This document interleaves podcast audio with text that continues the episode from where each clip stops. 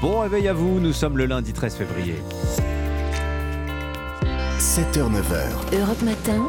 Dimitri Pavlenko. Et à la une ce matin, l'enfer de Bakhmout raconté au plus près. L'envoyé spécial d'Europe 1, Nicolas Tonev, se trouve sur la ligne de front avec des artilleurs ukrainiens. Récit implacable de la violence des affrontements qui ont déjà fait plusieurs milliers de morts. La réforme des retraites, toujours pas à la moindre sortie de crise à l'horizon. Emmanuel Macron reste étrangement silencieux, peut-être plus pour très longtemps.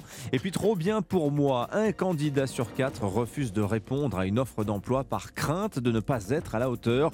La conclusion surprenante d'une étude sur le marché du travail. Europe 1. Le journal Christophe Lamar. Bonjour Christophe. Bonjour Dimitri, bonjour à tous. C'est un document exceptionnel que l'on vous propose sur Europe 1 ce matin. À 11 jours d'un triste anniversaire, celui du déclenchement de la guerre en Ukraine, notre envoyé spécial a rejoint la ligne de front de Bakhmout, située dans l'est du pays. Les Russes ont fait de la conquête de cette ville une priorité. Ce matin, les mercenaires de Wagner, alliés de Moscou, revendiquent la prise de Krasnaora, distante de quelques kilomètres seulement. L'étau se resserre, mais les Ukrainiens résistent. Comme en témoigne Nicolas Tonev, il est aux côtés des artilleurs ukrainiens de la 93e brigade. Reportage. Départs et arrivées incessants d'obus et de roquettes. Les alentours ne sont que ruines noircies. Courir vers le bunker refuge d'Alexandre et de sa brigade de mortiers.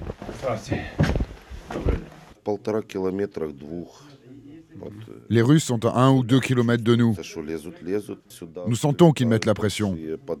Nous recevons sur nous de gros cadeaux de leur part, des roquettes, des obus, mais on tient Bakhmut. Et on en envoie aussi. Cinq hommes, cinq mètres sous terre, l'humour pour tenir. On a trouvé des matelas, les servants de mortier aiment bien le confort.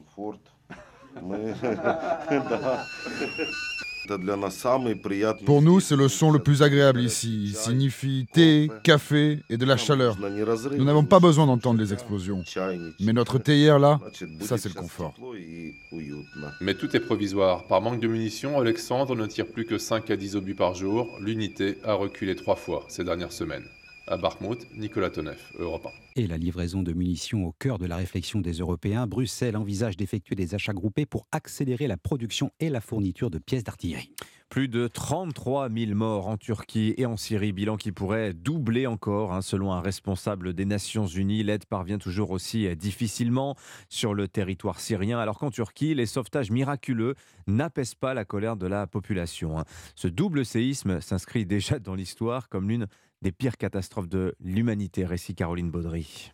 Des vagues de plus de 30 mètres de haut lancées à 700 km/h. Le tsunami de 2004 en Indonésie est déclenché par le séisme le plus puissant du siècle, 9,1 sur l'échelle de Richter. 230 000 personnes perdent la vie sur les littoraux de 10 pays. Puis c'est à Haïti qu'un tremblement de terre de magnitude 7 fait plus de 200 000 morts en 2010. La capitale Port-au-Prince est transformée en champ de ruines. Sous la barre des 100 000 victimes, on retrouve le séisme de 2008 dans la province de Sichuan, dans le sud-ouest de la Chine. Bilan 87 000 morts et celui de la zone du Cachemire sous contrôle pakistanais en 2005. La secousse tue 73 000 personnes.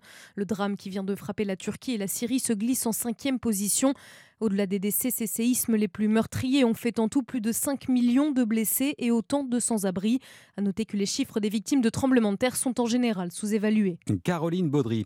Washington annonce la destruction d'un nouvel objet volant cette nuit. L'engin survolait le lac Huron lorsqu'il a été abattu. Le Pentagone affirme par ailleurs avoir pris contact avec les autorités chinoises au sujet du premier présumé ballon espion détruit le 4 février dernier. Europe 1, il est 7h04. Venons-en à la réforme des retraites. Reprise des débats à l'Assemblée nationale ce matin du côté du gouvernement.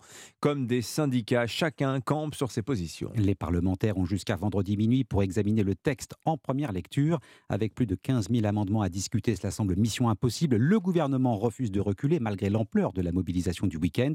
Les syndicats font bloc et agitent la menace d'une grève générale le 7 mars. Après, c'est encore un peu flou. Quant à Emmanuel Macron, il se fait étonnamment discret, peut-être plus pour très longtemps. Alexis de la Fontaine. Oui, Emmanuel Macron prend du recul sur la situation, confie un député de de la majorité. Le chef de l'État préfère laisser Elisabeth Borne monter au front face à la rue et à l'Assemblée nationale. Hier soir, le Premier ministre s'est entretenu par téléphone avec certains syndicats pour essayer d'apaiser les tensions avant leur grande mobilisation du 7 mars. Elisabeth Borne doit également faire face à une assemblée tumultueuse. Le moindre dérapage se paye cash, confie un député de la majorité. Enfin, le stress majeur pour le gouvernement, c'est le vote final sur la réforme des retraites. Si la réforme est adoptée par l'Assemblée, ça calmera la rue, espère un cadre de la Macronie. Mais ce n'est pas gagné car la majorité reste très divisée, avec une cinquantaine de votes toujours incertains, ce qui n'arrange rien avec le soutien des républicains de plus en plus instable. Alexis de la Fontaine du service politique d'Europe 1. L'enquête sur l'accident de Pierre Palmade, il y avait bien deux personnes à bord du véhicule conduit par l'humoriste au moment de l'accident. Révélation du Parisien ce matin. Les gendarmes ont récupéré les images d'une vidéo prise par un couple d'automobilistes arrivés sur les lieux du drame juste après la collision. Élément d'enquête à suivre dans le journal de 7h30. Et puis refuser de postuler à un emploi alors qu'on a bien les compétences requises, c'est une réalité pour un salarié sur quatre. Un résultat surprenant d'une enquête menée par l'école de management de Strasbourg. L'enquête s'intéresse au phénomène d'auto-élimination. Certains candidats hantés par le syndrome de l'imposteur refusent de postuler. Les Français au parcours haché sont les plus touchés, Margot Fodéré. À la recherche d'un poste commercial depuis janvier, Marie voit passer des offres tous les jours, mais elle n'ose pas postuler malgré ses 15 ans de métier. Après une mauvaise expérience avec mon employeur, j'ai eu peur de me retrouver face à un recruteur, ce qui m'effraie un peu en fait. C'est comme s'il y avait un mur euh, en face de moi. Comme elle, beaucoup de Français ne candidatent même pas à une annonce, en particulier ceux qui ont eu des parcours hachés, explique Jean Pralon, professeur de gestion des ressources humaines à l'école EM Normandie. Il y a un stéréotype, celui qui a fait de belles études, c'est le parcours idéal. Il y a des gens qui ont des parcours un peu moins évidents, on a arrêté de travailler, on a déménagé, c'est ce que se disent ceux qui s'auto-éliminent. Et très souvent, c'est par peur d'échouer dans le processus de recrutement qu'ils s'auto-censurent. Quand on est un candidat qui a été un peu habitué à avoir des réponses négatives, forcément, on n'a pas envie de s'y replonger. C'est ça qui explique cet évitement. Être assis à un bureau face au responsable RH, rencontrer son futur manager ou même passer des tests techniques, pour certains candidats, le processus de recrutement est une vraie source d'angoisse. Margot Faudéré du service économie d'Europe 1 à propos de cette enquête de l'école de management de Normandie. Le football, la fin de la 23e journée de Ligue 1, Lyon s'impose 2 à, 2 à 1 face à Lens. Pendant ce temps, le PSG prépare son huitième de finale de Ligue des Champions face au Bayern Dominique. Ce sera demain soir. Colin Abgral, les Parisiens ne semblent pas dans les meilleures dispositions. Oui, il était difficile d'imaginer pire scénario pour le Paris Saint-Germain avant d'affronter le grand Bayern Munich. Le capital confiance du PSG est proche de zéro. Deux défaites en une semaine face à des adversaires de taille. Marseille d'abord et Monaco samedi. Deux revers alarmants dans le jeu et dans les intentions des joueurs qui paraissent très peu concernés. Une situation inquiétante, reconnaît l'entraîneur parisien Christophe Galtier. Euh, si j'étais pas inquiet, ça serait, euh, ça serait grave. On a un calendrier très chargé, on a l'effectif qui est très touché, très affaibli. Mais euh, oui, on est inquiet. Il faut garder la lucidité. Je comprends la colère de nos supporters. Dans ces moments difficiles, il faut, il faut, il faut l'union sacrée. Une interrogation demeure, celle des blessés. Messi et Verratti étaient absents à Monaco, tout comme Fabian Ruiz et Vitinha, touchés par un virus. Leur présence face aux Bavarois n'est pas garantie. Seul rayon de soleil dans le ciel gris du PSG, la présence à l'entraînement hier matin de Kylian Mbappé. Blessé depuis le 1er février, une chance existe qu'il soit sur la feuille de match, au pire sur le banc, au mieux titulaire. Une présence qui pourrait bien tout changer pour le Paris Saint-Germain. Colin Abgral du service des sports d'Europe 1 PSG Bayern de Munich, huitième de finale aller de la Ligue des Champions. Euh, demain soir à suivre bien sûr en direct sur Europe 1. Et on termine ce journal avec un hommage à un groupe qui est une icône du début des années 90. De la Soul vient de perdre l'un de ses membres fondateurs, David Jolicoeur, est décédé hier à l'âge de 54 ans.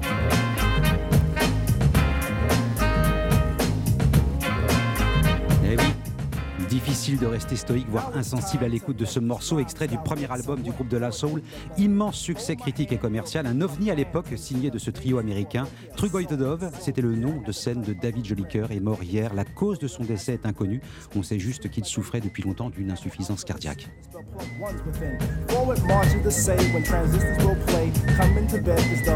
Allez, on sifflotera toute la journée de la Soul à la mémoire donc Dave Jolicoeur, quel nom aussi, hein, décidément. Merci beaucoup Christophe Lamar.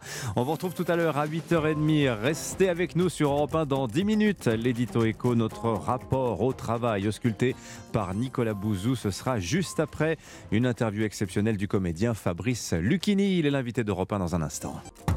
Europe Matin, Dimitri Pavlenko. À voir en salle cette semaine le dernier film de Fabrice Lucchini. Ça s'appelle Un homme heureux. C'est l'histoire d'un maire en campagne pour sa réélection qui découvre que son épouse, incarnée par Catherine Fro, au fond de son être, sent qu'elle est un homme.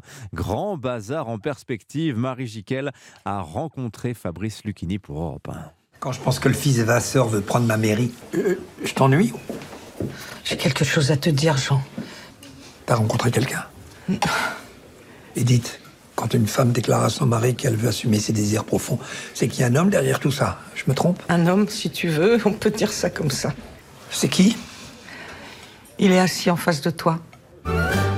Bonjour Fabrice Lucchini et bienvenue sur Europe 1. Bonjour madame, bienvenue. J'avais une première question. Vous incarnez de nouveau un maire, euh, le maire d'une commune dans le Nord. On vous confie souvent ces rôles d'homme politique. Euh, c'est votre verbe, c'est votre aisance, l'art de la joute verbale Dans Alice et le maire, je faisais un homme de gauche perdu.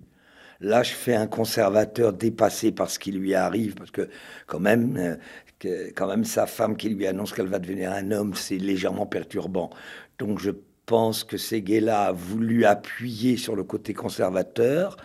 Euh, pourquoi maire? Euh, J'ai jamais réfléchi à ça. En tout cas, je suis passé de maire de droite.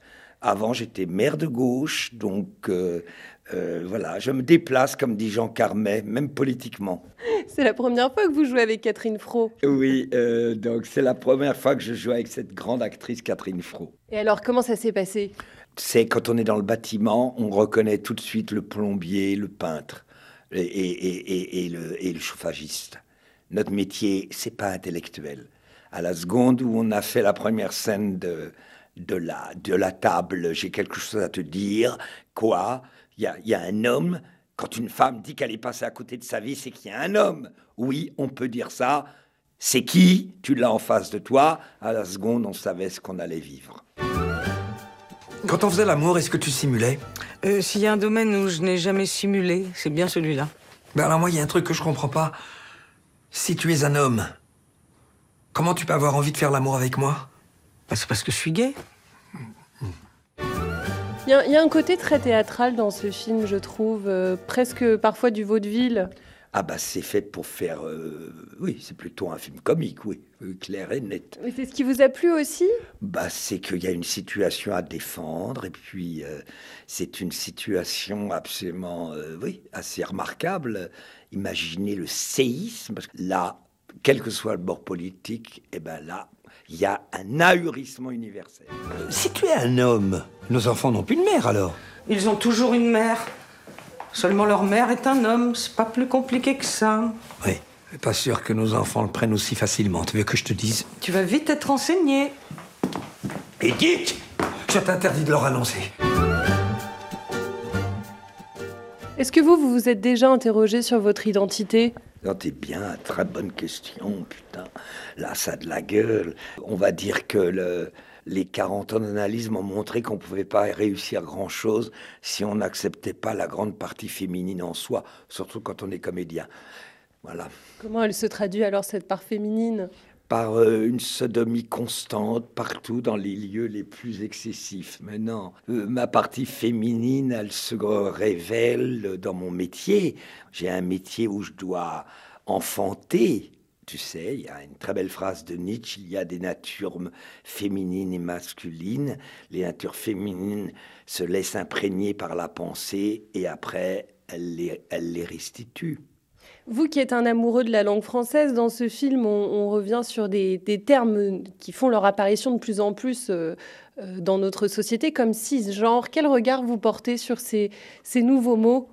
Je répondrai ce que Roland Barthes m'avait répondu. Roland Barthes, c'est pas votre génération. C'était une star de la sémiologie. Il s'avère que j'ai eu une, euh, une rencontre euh, pendant quelques mois avec lui et je me promenais à Saint-Germain-des-Prés et je lui posais tellement de questions qu'il avait des moments, j'étais tout jeune, et je lui demandais Cuba, le marxisme, pourquoi Staline c'est un échec, pourquoi le communisme euh, crée les horreurs, etc., etc. Puis à un moment, au bout d'une heure, il m'a dit une phrase qui m'a marqué. Il m'a dit Fabrice, accordez-moi de ne pas avoir d'opinion. Surtout, Je m'en fous, moi, de cisgenre. Pas que je m'en fous, je n'ai pas d'opinion. Mais pour moi, c'est un drame. Enfin, tout ce que j'ai construit est en ruine, Francis. Tout, tout, mon couple, mon, mon, mon futur mandat, ma vie. Ne te dramatise pas. Hein. C'est sûrement passager? Et tu vois, je la connais, Edith. Elle doit faire un, un espèce de burn-out, là, de la femme au foyer. J'ai lu un papier là-dessus, je dis. Le burn-out? Ah, Ou alors, c'est la ménopause. C'est très violent pour les femmes. Il y en a beaucoup qui pètent les plombs. Regarde la femme de Pouillard, le notaire bah, tout plaqué du jour au lendemain pour aller s'occuper des girafes au Botswana, tu sais ça. Il a du bol, Pouillard. Euh, moi, à choisir, j'aurais préféré être plaqué pour une girafe. Est-ce qu'il y a une anecdote, un souvenir que vous retenez de ce, de ce tournage? Non, j'ai pas d'anecdote. Une cocasserie Une cocasserie. Alors là, j'aime beaucoup le mot cocasserie. Ben, il y en a tellement que j'arrive pas à faire le tri. Oh, mais vous êtes, trop, vous êtes trop dans Roland Barthes, là. Non, je vous assure, pas de cocasserie particulière. Bon, mais vous avez aimé tourner ce film, J'ai adoré tourner ce film. Je passe, euh, de, en plus du théâtre tous les soirs, je quitte le théâtre Montparnasse, je fonce dans toutes les villes de France L'accueil est extrêmement bon, les gens rient, les gens sont sidérés. Euh, Catherine Fro fait un tabac, tout est merveilleux. Jouer pour moi est miraculeux.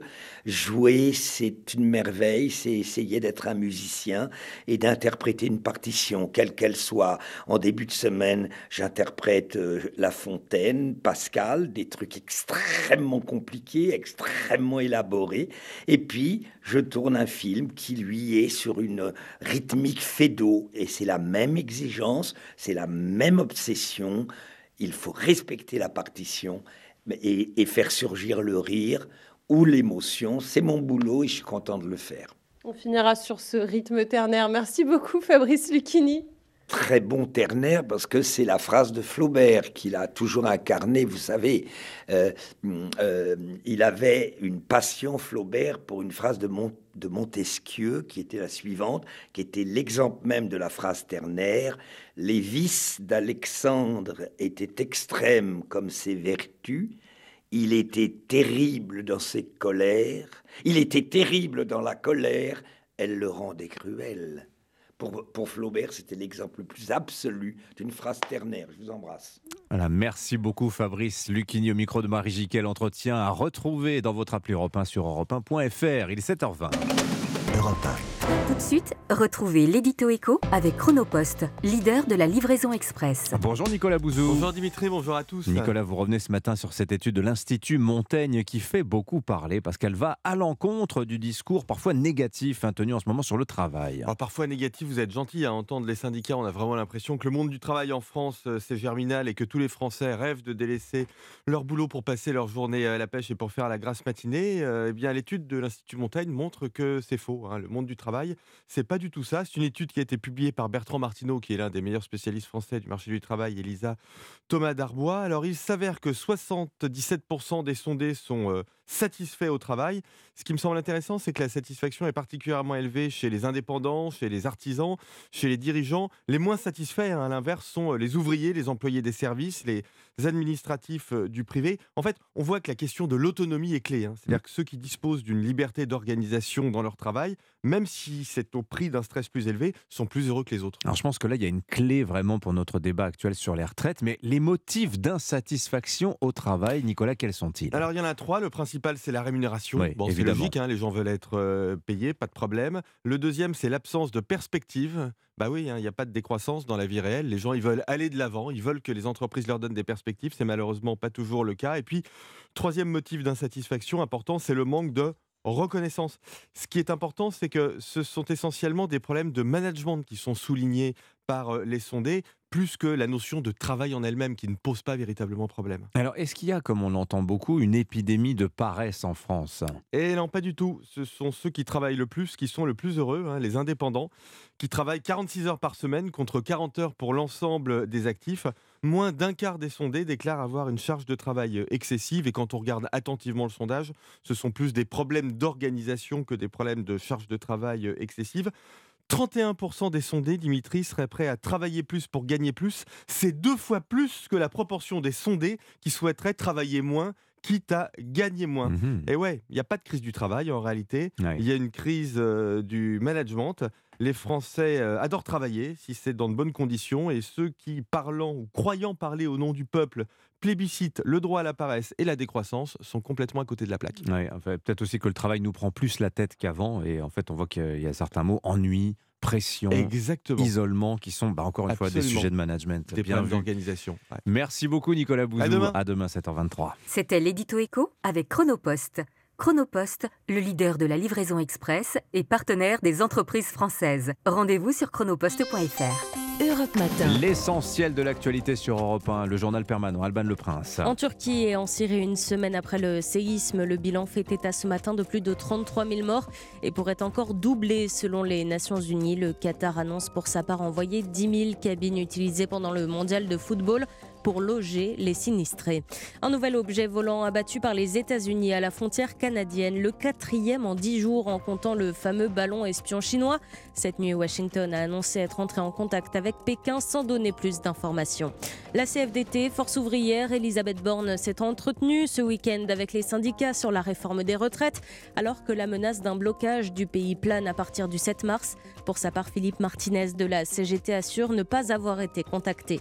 Et puis en Ukraine, Va-t-elle tomber aux mains des Russes? Le chef du groupe paramilitaire Wagner revendique la prise d'une localité près de la ville clé située dans l'est de l'Ukraine.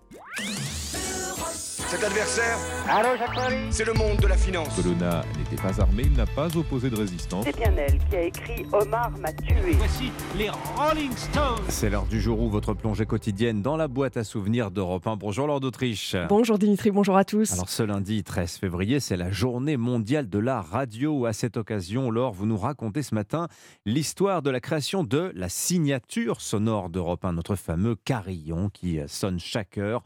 Le premier carillon retentit en 1955, année de création d'Europe 1. Oui, c'est un chef d'orchestre de jazz, Raymond Lefebvre, qui compose le carillon d'Europe numéro 1 en 1955. Son orchestre participait aussi à la célèbre émission d'Europe 1 Musicorama. Et voici donc ce tout premier carillon.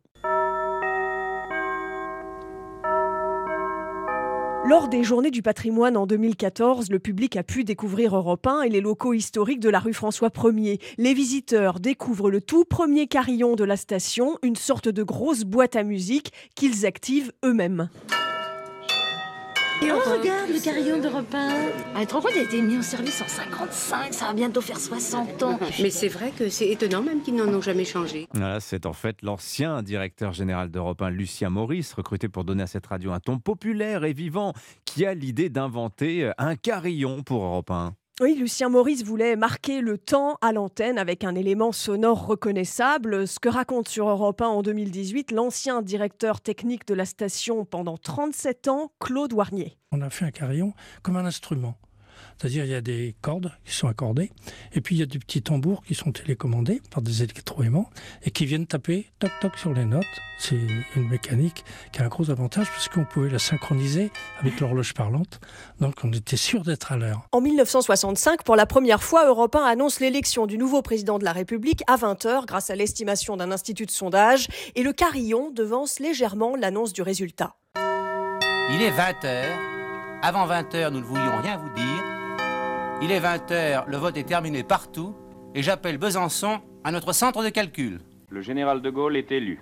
Selon notre estimation, à l'heure actuelle, il ne devrait pas pouvoir descendre en dessous de 50%, entre 50 et 62% la Julien Besançon et Jean Gorini, journalistes historiques d'Europe 1. Alors depuis, le carillon de la station a été modifié plusieurs fois, mais jamais supprimé. Ouais, alors faut vous figurer la machine. hein. Jean Lénaf, notre réalisateur, me disait Tu vois la taille d'une grosse photocopieuse, une machine à laver? Voilà la taille du carillon historique euh, d'Europe 1. Influence BBC un petit peu aussi ensemble. Merci beaucoup en tout cas, Laure d'Autriche. Dans un instant, restez avec nous, votre journal de 7h30. Euh, on va vous raconter l'histoire de la plus grande porcherie du monde. Elle vient d'ouvrir en Chine. Figurez-vous, un immeuble de 26 étages logeant 600 000 cochons. Reportage à Pékin dans moins de 3 minutes. Europe Matin. 7h, 9h, Dimitri Pavlenko. À la une, les passagers de Pierre Palmade, toujours activement recherchés. Le comédien, lui, est toujours hospitalisé. Il va être placé en garde à vue. Le point sur l'enquête dans un instant. Vous connaissez l'expression quand c'est flou, c'est qu'il y a un loup. Illustration avec la pension de retraite à 1200 euros minimum. Une mesure qui concernera finalement très peu de retraités. Explication dans cette édition. Et puis le show Rihanna à la mi-temps du Super Bowl aux États-Unis. C'était cette nuit et depuis on ne parle que d'une chose la surprise qu'elle a dévoilée à ses fans.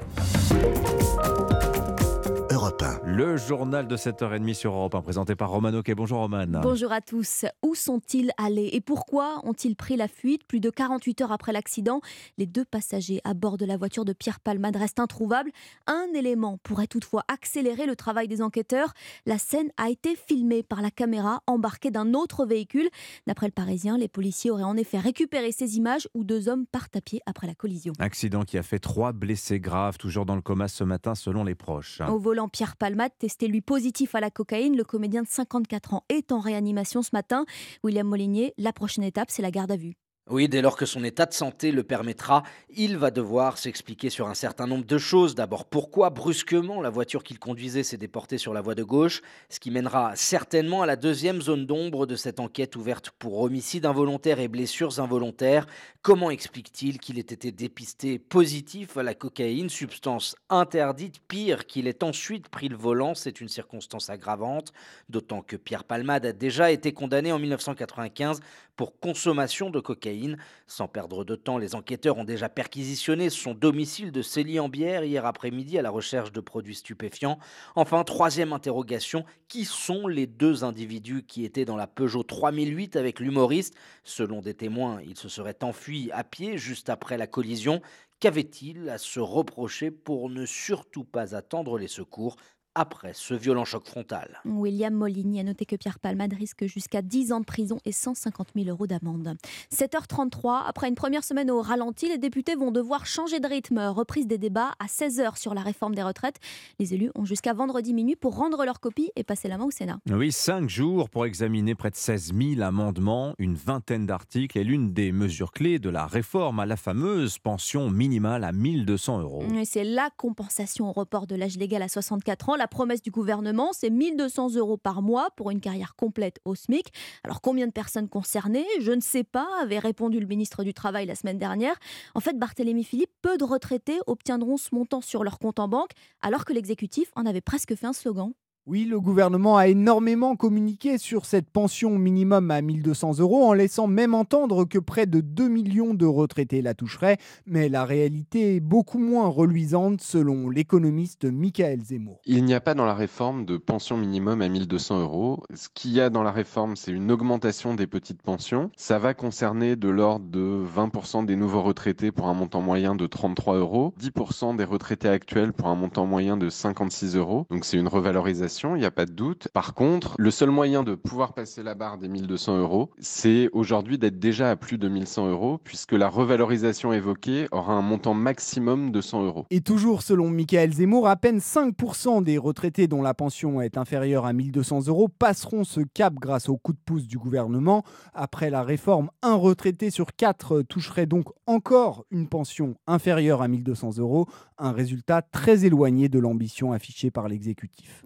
Barthélémy Philippe, prochaine journée d'action contre la réforme ce jeudi. L'autre mobilisation à noter cette semaine, c'est celle des médecins en grève demain, protestation contre l'assurance maladie, qui a proposé une revalorisation des consultations d'un euro et 50 centimes. Tiens, la santé, c'est justement le thème de votre reportage Europe 1 et vous ce matin. Et on part en Bretagne à bord du BBB, comprenez le Braise Bucco Bus. C'est un cabinet dentaire itinérant qui fait le tour en fait des maisons de retraite. Une idée de la fondation Idlis, partie d'un constat. Dans ces résidences, un senior sur deux a besoin de soins bucco-dentaires, des tartrages, pose de prothèses et autres traitements pour caries. On s'installe dans le fauteuil avec Nina Droff. Derrière la porte du camion bleu et vert se cache un grand cabinet dentaire totalement équipé. Vraiment, il y a tout, une panoramique, de quoi faire des radionomades, euh, le fauteuil. euh, et j'ai aussi une plateforme qui permet de surélever les fauteuils roulants. Le docteur Léna Quéré, dentiste, y accueille Henri, son premier patient de la journée. Est-ce qu'il y a une dent qui fait mal? Là. Là. Ok, moi je vais regarder alors. Est-ce que tu veux bien ouvrir grand la bouche? Un cabinet complètement opérationnel et surtout qui vient à proximité des patients, explique Sandrine Honora, responsable du déploiement du Bucobus à la Fondation Idlis. Le Brice Bucobus arrive vraiment dans l'établissement, il est souvent sur le parking, au pied de l'établissement. Donc ça permet de réaliser ses soins en gardant l'environnement, euh, l'environnement du patient. C'est vraiment très apaisant pour eux de simplement de sortir de l'établissement avec un soignant, avec quelqu'un qu'ils connaissent, de rentrer dans le bus, de se faire soigner et puis de retrouver euh, leur chez soi juste après. Moi sinon c'est bien Ouais, ouais t'as pas de carie donc c'est bien.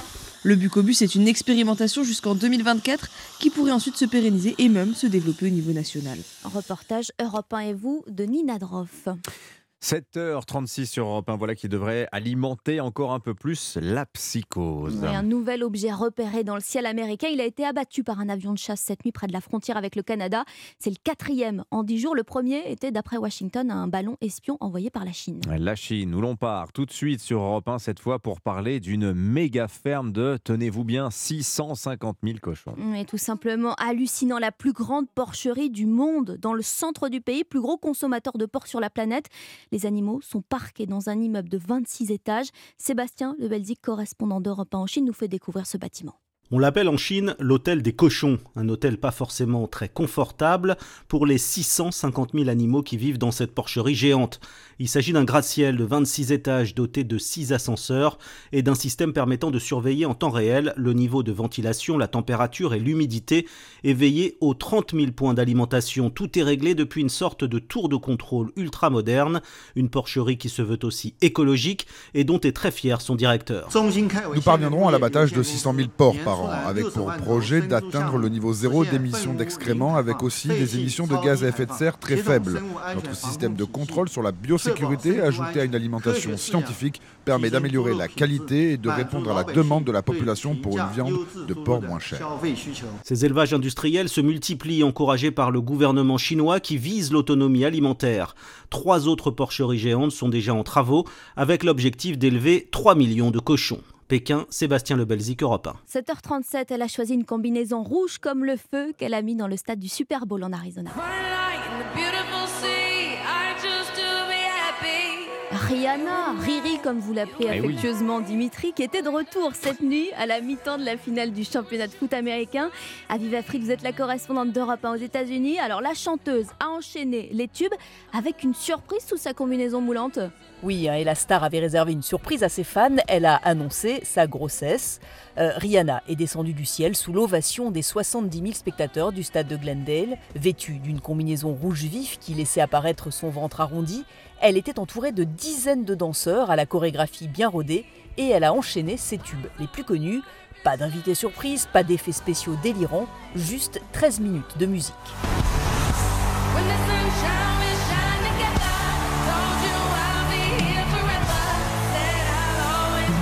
Un sans faute hein, dans ce spectacle très attendu et très suivi, euh, car le Super Bowl, c'est l'événement le plus regardé aux États-Unis, 100 millions de téléspectateurs. Le tarif des publicités y est de 7 millions de dollars les 30 secondes. Et là aussi, c'est du spectacle. Ben Affleck et Jennifer Lopez vendent des donuts, Serena Williams du cognac. On a eu droit à la bande-annonce du prochain Indiana Jones et même à une pub pour Jésus. On en oublierait presque que le Super Bowl, eh bien, c'est avant tout un match de football américain. Alors, côté sport, les Chiefs battent les Eagles sur le fil 38 à 35 et remportent le troisième Super Bowl de leur histoire. Et oui, c'est aussi du sport, c'est vrai. Voilà. Merci Viva Fried. Ouais, je me demande combien il y a d'auditeurs d'Europe 1 qui ont déjà vu un match de football américain jusqu'au bout. Hein. Ah, bonne question, J'ai ouais. toujours pas compris les règles. Bon, On regarde surtout pour les Mais stars à la mi-temps. il y avait un français aussi au Super Bowl, DJ Snake aussi. Voilà, il est français Mm. et il a cartonné aussi, même si plein d'Américains ne le connaissent pas, alors que le type a quand même cinq morceaux qui ont dépassé le milliard de streams. Quand Ah, même. méga star. hein, Méga star. Voilà, merci beaucoup Romano. On vous retrouve à 9h à suivre dans 10 minutes sur Europe 1 l'édito politique avec le Figaro. Qu'est-ce qu'Emmanuel Macron a à perdre avec la réforme des retraites? La réponse de Vincent Trémollet de Villers, ce sera à 7h53. Avant cela, l'enquête qui dérange à Washington. Et si c'était Joe Biden qui avait ordonné le sabotage de Nord Stream? Vincent Hervouette nous raconte ça dans un instant. Europe Matin, Pavlenko. Ils sont là pour euh, garnir votre table de chevet, allonger la Mm. liste des séries que vous ne pouvez pas manquer de voir, ou encore vous cultiver Vincent Hervouette dans un instant, mais aussi pour votre page culture. Nicolas Caro, le livre du jour. Bonjour Nicolas. Bonjour, un roman post-apocalyptique des années 80. Ah, chouette, ça me plaît beaucoup Donc ça. la. Et la série coup de cœur de la semaine, Héloïse Goua. Bonjour Héloïse. Bonjour Dimitri, moi je vous parle d'une comédie américaine autour d'un psychologue très spécial, ça s'appelle- Shrinking. Allez, à tout de suite. Mais d'abord Vincent Tout Hervouette. de suite, retrouvez l'édito international avec Chronopost, l'expert de vos livraisons internationales. Bonjour Vincent. Bonjour Dimitri, bonjour à tous. Vincent, vous revenez sur les accusations portées par le journaliste américain Seymour Hersh. Il prétend, dans un long papier publié euh, sur son blog, que c'est Joe Biden qui a ordonné le sabotage des gazoducs Nord Stream 1 et 2. Oui, c'est une enquête qui tombe comme un caillou dans l'eau. Elle ne fait pas de vagues, pas de scandale, aucun débat. Seymour Hersh prétend que la Maison-Blanche a manigancé le sabotage de Nord Stream avant l'invasion de l'Ukraine, qu'elle a contourné le contrôle parlementaire, que le, gazogu- que le gazoduc a été piégé dès le mois de juin sous couvert d'un exercice de l'OTAN, etc., etc. Le porte-parole du Conseil de sécurité nationale a dit que c'était totalement faux. Celui de la CIA que c'était absolument faux. Les journaux new-yorkais ont renchéri parce que Seymour Hersh ne cite qu'une source anonyme. Et c'est vrai que le papier aurait été plus fort avec la photo d'un plongeur de la base de Floride racontant ses exploits. Sauf que dans le monde du secret, on fait du off, pas du show-off. En Europe, les journaux se sont alignés. Ils ont présenté Seymour Hersh avec des pincettes comme un journaliste prestigieux et controversé. Sa fiche Wikipédia s'est enrichie d'un mot infamant, complotiste. Oui, Seymour Hersh est pourtant Vincent, un enquêteur de légende. hein. Il a eu le prix Pulitzer, des tas d'autres pour ses scoops. Cette fois, il dérange, il fait le jeu des Russes. Mais en 69, la révélation qu'une unité de GI avait massacré et violé 500 villageois du Vietnam avait beaucoup dérangé, à tel point que les médias s'étaient auto-censurés pendant un an. La photo des Irakiens détenus à Abu Ghraib, notamment celle d'un homme nu à quatre pattes tenu en laisse par une femme, la cigarette aux lèvres, avait aussi dérangé. On savait depuis des mois que les prisonniers étaient traités comme des animaux, mais le voir dans les pages du, New Yorker est autre chose. Et Seymour Hersh avait révélé l'existence du programme de torture approuvé par le secrétaire d'État en personne. Son enquête sur la mort d'Oussama Ben Laden dérange encore parce que on préfère le récit édifiant qu'a popularisé Hollywood. Et le pire, il a osé dire que ce sont des groupes islamistes soutenus par la Turquie qui avaient utilisé à la Ghouta en Syrie des armes chimiques et non pas le régime de Bachar el-Assad. À 85 ans, Seymour Hersh est un délinquant médiatique endurci. Il est la cible de cette haine vigilante qu'on appelle la confraternité. Le paradoxe, c'est que la presse lui tourne le dos alors que dans les allées du pouvoir, on prend son enquête très au sérieux. Oui, et quand il- surtout quand il dit que ce sont les Américains et non les Russes qui ont saboté Nord Stream. hein. Il y a trois raisons objectives. La première, c'est à qui profite le crime. La deuxième, Joe Biden a annoncé en février qu'il le ferait. Et la troisième, c'est l'enquête qui piétine. Celle des Suédois, celle des Danois, celle de l'OTAN temps. Quant aux Allemands, ils ont finalement annoncé qu'ils ne communiqueraient pas leurs conclusions. Après quatre mois de travail, les enquêteurs ont trouvé des traces explosifs et conclu qu'il y a eu un sabotage. C'est comme un médecin légiste qui, après une longue autopsie, conclurait que le mort ne respire plus. Le Washington Post, encore lui, a dû avouer à la veille de Noël qu'il n'y avait aucune preuve de la responsabilité de la Russie et que de nombreux dirigeants étrangers en doutaient. Sur la scène de crime, les enquêteurs n'ont cherché qu'un seul cadavre, une bouteille de vodka, et ils ne l'ont même pas trouvé. Voilà, signature Europe 1. Merci Vincent Hervouette. Enquête à retrouver sur le blog de Simon Hirsch, euh, site substack.com. 7h47. C'était l'édito international avec Chronopost. Chronopost, le leader de la livraison express et partenaire des PME à l'international. Rendez-vous sur chronopost.fr. Europe Matin. Nicolas Caro, le livre du jour. Ce matin, vous nous parlez d'un roman qui est réédité. Un roman de George Cockcroft, alias Luc Reinhardt. Il est connu pour un autre roman culte, celui-là, L'homme D. Hmm. Roman génial, vous savez, où le narrateur confie sa vie au dé. À chaque décision, hop, c'est le hasard qui décide pour lui. Mais il a écrit beaucoup d'autres romans qui valent le coup, et notamment L'Odyssée du Vagabond, qui date de 1983. La maison d'édition Les Forges de Vulcain a décidé de le rééditer et de le retraduire. Alors, que raconte ce livre? Ça commence dans une ambiance d'état-major, on ne sait pas très bien. 12 hommes en écoutent un 13e sur une grande table. Déjà, bon, très à table. Hein. Et puis il se passe quelque chose d'important puisqu'un des officiers se met à pleurer. Et puis tout le monde s'en va. Ça, c'est la première page. Sans transition, nous voilà à bord du Vagabond, un trimaran à voile, génois gonflé, qui croise dans la baie de Chesapeake, côté est des États-Unis. À la barre, Jim, Jim Store, fils du propriétaire du bateau, et Neil Locken, un ancien du Vietnam. Ils rentrent, il y a des réglages à faire et l'arbre d'hélice du moteur est endommagé. Et puis ils doivent embarquer d'autres passagers, dont le père de Jim. Mais une fois à terre, la donne a changé. Je ne vous dis pas comment. Mais il y a une catastrophe nucléaire. Ah Tout est en train d'exploser. Il s'agit de s'enfuir au plus vite. Et par la mer, encore beaucoup de rebondissements. Et les voilà au large avec des passagers disparates. Mais s'il y a une catastrophe nucléaire, où est-ce qu'ils peuvent bien aller? C'est toute la question. Surtout comment on vit ensemble. Il y a des tensions, des objectifs différents. Oh, Certains veulent agir, d'autres veulent simplement se mettre à l'abri. Et puis, ouais, dans un bateau, l'angoisse, on peut pas sortir. Il y a la menace permanente des radiations. Il faut se nourrir, il faut survivre. Et puis, effectivement, où accoster Est-ce que tout est décimé? Est-ce qu'il y a encore des endroits saufs? C'est exactement le thème d'Ulysse et son Odyssée jusqu'au retour à Ithaque, d'où le titre de ce roman 13 années 80 et donc génial retraduit par Francis Guèvremont. L'Odyssée du vagabond de Luc Reinhardt aux forges de Vulcain, petite maison d'édition absolument remarquable. Hein, tous les livres qu'ils éditent, ça donne envie de lire. voilà, c'est simple. La série de la semaine, votre coup de cœur, Héloïse Goua, euh, c'est une comédie, une série américaine autour, vous le disiez, d'un psychologue un peu particulier. Ah oui, je ne sais pas si vous aviez vu euh, la série en thérapie sur Arte. Ah Et ben là, je vous parle de sa version complètement déjantée, version américaine aussi, avec Shrinking.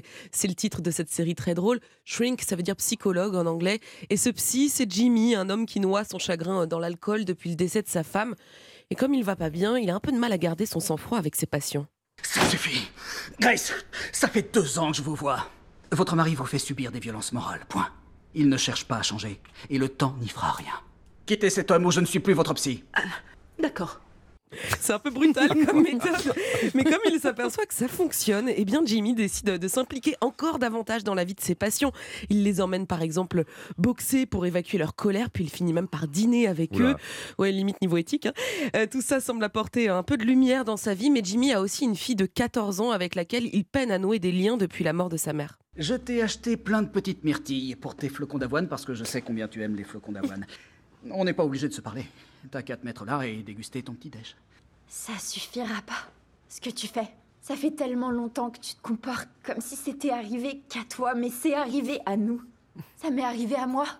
Et j'ai pas eu d'autre option que de me débrouiller toute seule. J'arrive plus à me rappeler du rire de maman. Elle est en train de disparaître, je le sens. Oh là là, c'est tellement cliché les dialogues. Bon, faut regarder en version euh, Le doublage, ouais, le doublage, c'est limite. Bon, c'est une comédie ou c'est un drame en fait Eh bien, c'est ce qu'on peut appeler une dramédie. Hein. Devant les épisodes, on rit, mais on a aussi parfois le cœur serré. Le mot existe, hein, figurez-vous, dramédie. Et c'est ce parfait dosage d'émotion qui fait le charme de cette série. Le casting y est aussi pour beaucoup. Jimmy est joué par Jason Segel, qui n'a rien perdu de son potentiel comique depuis la série How Your Mother. Et puis, un certain Harrison Ford ah vient apporter un peu plus de profondeur au propos. Il vient deuxième parce que c'est un personnage secondaire. Il joue le, patron tendre et grincheux de Jimmy. Euh, cette série fait du bien et elle est surtout universelle. Je suis sûre que vous allez vous reconnaître dans un de ces personnages. C'est à voir où ça Shrinking, donc. Shrinking, c'est en cours de diffusion sur Apple TV+.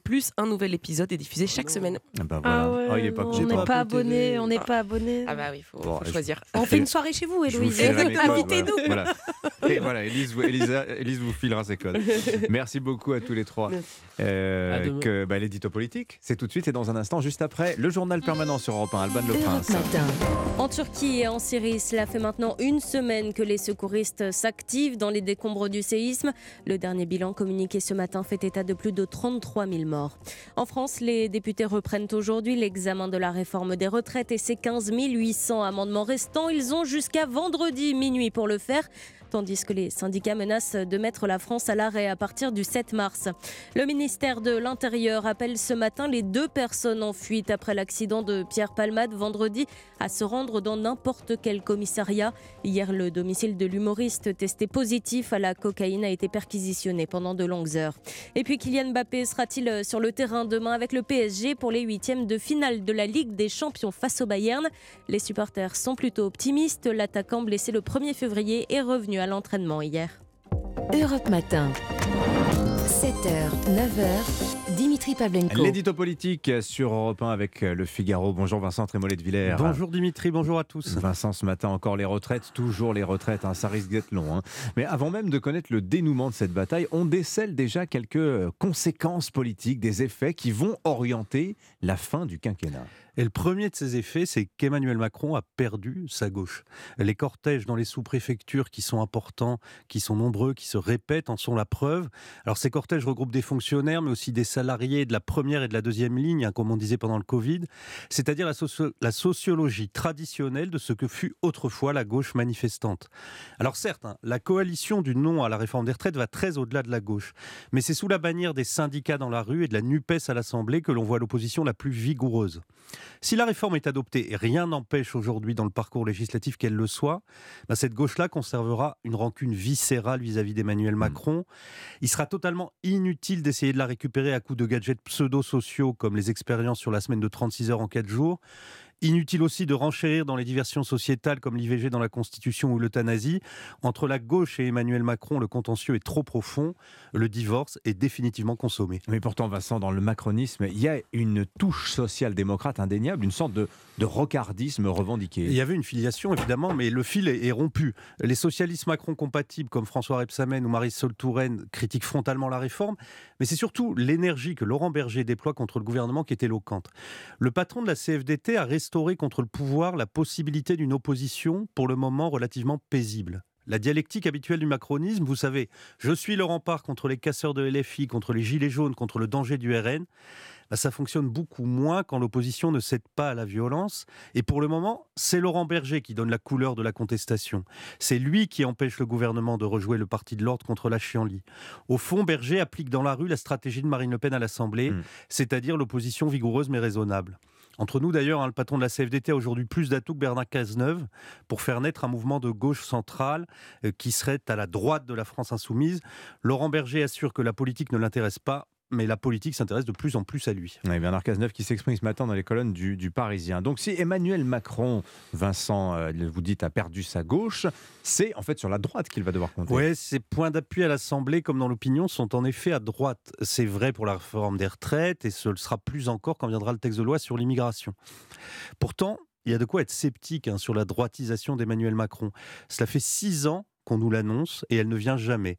Ce que l'on voit, c'est une oscillation perpétuelle entre la gauche et la droite. Elle est constitutive du macronisme. On la retrouve dans un gouvernement qui regroupe Bruno Le Maire, Éric Dupont-Moretti, Gérald Darmanin et Papendiaï. On la retrouve dans la majorité et on la retrouve dans les discours caméléons du, du chef de l'État. Alors ça fait longtemps que la martingale du en même temps est devenue un jeu à somme nulle, mais la réforme des retraites affaiblit un peu plus encore cette, hmm. cette stratégie sauf à considérer que cette réforme est le point final du quinquennat. La gauche dans la rue rend l'ambiguïté du chef de l'État de plus en plus intenable. Après six ans d'hésitation et de revirement, il s'agirait de choisir. L'édito politique sur Europe 1, signé Vincent Trémollet de Villers. On vous lira aussi, Vincent, ce matin, euh, en une du Figaro. Le Figaro qui met les retraites euh, en première page. L'exécutif ne cède pas, malgré la mobilisation. Merci à vous, Vincent. Nous sommes le lundi 13 février, 44e jour de l'année. Nous fêtons Sainte Béatrice, fondatrice au XIIIe siècle de la Chartreuse d'Emeux. C'est dans la Drôme, dans un quart d'heure. Clément Beaune, le ministre délégué chargé des Transports, est l'invité de Sonia Mobrook dans Europe Matin. La météo, le journal dans un instant. Nous sommes le lundi 13 février, il est 8h. 7h, 9h. Europe Matin. Dimitri Pavlenko. Et à la une des immeubles qui s'effondrent comme des châteaux de cartes en Turquie, une semaine après le double séisme qui a tué au moins 33 000 personnes. La fragilité des bâtiments est dans le viseur des autorités. Plusieurs promoteurs ont été interpellés. Les précisions de Rémi Trio à Antioche pour Europe 1 dans un instant.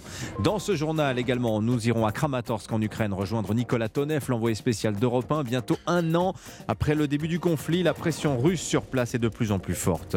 Et puis c'est une exclusivité Europe 1 en fin de journal, on vous livrera le classement des fédérations sportives françaises, lesquelles ont engrangé le plus grand nombre de licenciés. Un indice, si vous aimez le rugby, vous risquez d'être déçu. À 8h13, votre invité ce matin, Sonia Mabrouk, bonjour. Bonjour Dimitri, bonjour à tous. Notre invité, c'est le ministre des Transports, Clément Beaune, alors que les syndicats appellent à une France à l'arrêt le 7 mars. Concrètement, comment ça va se passer dans les transports et est-ce que le gouvernement peut encore concéder certaines ouvertures? Interview à suivre.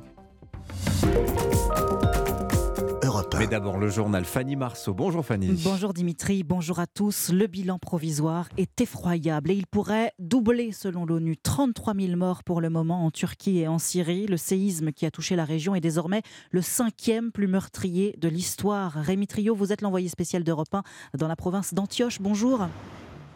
Bonjour à tous. Une semaine après la catastrophe, la situation des survivants est toujours extrêmement difficile, hein, Rémi. Oui, les rescapés ne sont pas retournés chez eux. Ils vivent sous des tentes dressées par les agences de l'État, dans des abris de fortune ou des voitures pour se protéger du froid. Cette nuit, je suis passé à Pazardzhik dans la province de Marash, l'épicentre du séisme. Il y faisait moins 5 degrés. Les montagnes anatoliennes sont enneigées. Alors pour échapper à ces conditions précaires, de nombreux survivants sont déjà partis vers l'ouest du pays, laissant des villes fantômes derrière eux. Au septième jour, les recherches dans les décombres sont terminées dans plusieurs villes. Se poursuivent dans les localités les plus touchées, avec encore des miracles, des gens tirés des gravats hier. Un Turc sur sept est affecté par la catastrophe d'une manière ou d'une autre. La colère monte contre le gouvernement. Le président Erdogan a admis un manque de réactivité des secours. L'opposition l'accuse d'être incapable de gérer la crise. Les promoteurs immobiliers véreux qui n'ont pas respecté les normes antisismiques sont aussi pointés du doigt. Une centaine d'enquêtes ont été ouvertes et certains manias de la construction sont déjà derrière les barreaux. Trio, envoyé spécial d'Europe 1 à Antioche, dans le sud de la Turquie. Et sur Palace, des milliers de secouristes internationaux. On trouve même des équipes ukrainiennes, alors que dans leur pays, l'assaut russe reprend de la vigueur. Et on retrouve en Ukraine l'envoyé spécial d'Europe 1. Bonjour Nicolas Tonev. Euh, bonjour Fanny, bonjour à tous. Un petit peu de distance en, entre nous, hein, puisque vous êtes en Ukraine avec une, liaison particulière. Vous vous trouvez à, Kramatorsk, la capitale du Donbass, près de la ligne de front, où il y a beaucoup de mouvements militaires. L'armée ukrainienne y reçoit des renforts de matériel pour faire face à la pression des forces russes. Nicolas, est-ce qu'on peut parler d'offensive russe dans le Donbass? Oui, absolument. Hein. Les, les, militaires n'hésitent pas à utiliser le terme ici, hein, euh, parce que les Russes, que ce soit l'armée ou Wagner, envoient beaucoup de soldats. Ils auraient pris le village de Krasnaora. Euh, hier, des routes qui étaient praticables euh, avant-hier ne le sont plus. Euh, Kramatorsk a été touché par plusieurs missiles cette nuit et il y a une alerte en cours juste en ce moment. Et puis les combats, surtout à Barmout, hein, sont d'une intensité sans pareil. Tout ce qui sert à détruire est utilisé. Les destructions sont énormes les explosions permanentes. Hier, grâce à la neige qui tombait, euh, ce qui fait le plus peur à tous et à cette habitante rencontrée dans un centre d'aide euh, des derniers habitants de la ville, par chance, ne volaient pas. Les frappes aériennes, les avions, quand ils volent, c'est l'horreur. La panique à un tel point, tu ne sais pas où la bombe va tomber. C'est vraiment la panique. Alors aujourd'hui, hein, l'accès à Barmout euh, est interdit aux civils hein, parce que l'armée ukrainienne euh, y redoute euh, l'infiltration d'éléments russes. Hein. C'est bien la preuve que la situation est extrêmement tangente dans cette ville et dans toute la région. Et, et Barmout, en fait, il faut absolument la tenir pour une raison simple, c'est éviter de mettre Kramatorsk, donc la capitale régionale où je me trouve, à portée d'artillerie russe et donc de bombardements permanents.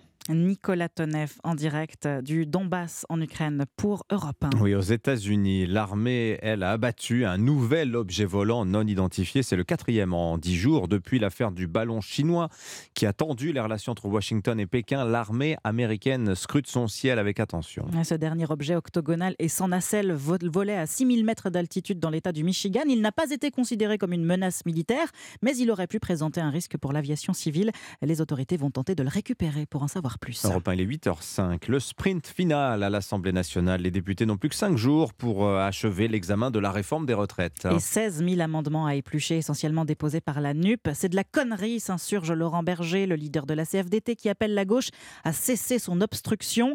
La gauche, Alexis de la Fontaine, qui a le pouvoir de retirer ces amendements et qui va donc décider de la suite des débats. Oui, et les députés de la NUP sont bien conscients de leur capacité à faire avancer ou à faire pourrir les débats à l'Assemblée nationale.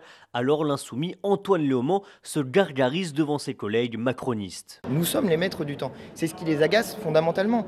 Nous avons pris le temps de débattre euh, des régimes spéciaux dans la première partie. Mais en tout cas, nous, nous ne retirerons pas d'amendement quand nous estimons que le sujet n'est pas épuisé.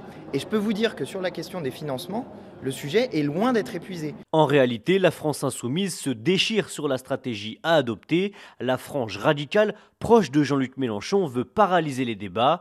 60% des Français veulent bloquer le pays et vous pensez que je vais me gêner pour bloquer l'Assemblée, lâche un cadre du mouvement. Mais d'autres insoumis, proches des socialistes et des écologistes, veulent retirer leurs amendements pour débattre de l'article 7 et de la retraite à 64 ans. On y arrivera, conclut une députée écologiste. Alexis de la Fontaine du service politique d'Europe 1, reprise des débats à l'Assemblée à 16h. Ils s'achèveront vendredi minuit. Le texte sera ensuite transmis au Sénat qui l'examinera dès le 2 mars. Et dans la rue, le calendrier se précise. Prochaine mobilisation contre la réforme des retraites jeudi. L'intersyndicale menace de mettre la France à l'arrêt à partir du 7 mars. Et puis elles sont toujours dans le coma. Les trois victimes de l'accident provoqué par Pierre Palmade vendredi en Seine-et-Marne ne sont pas encore tirées d'affaire. Hier, une vingtaine de gendarmes a mené une perquisition au domicile de l'humoriste et y aurait retrouvé des stupéfiants. Pierre Palmade, poursuivi pour blessure et homicide involontaire, aurait pris sa voiture après avoir fait la fête pendant 24 heures avec quatre jeunes.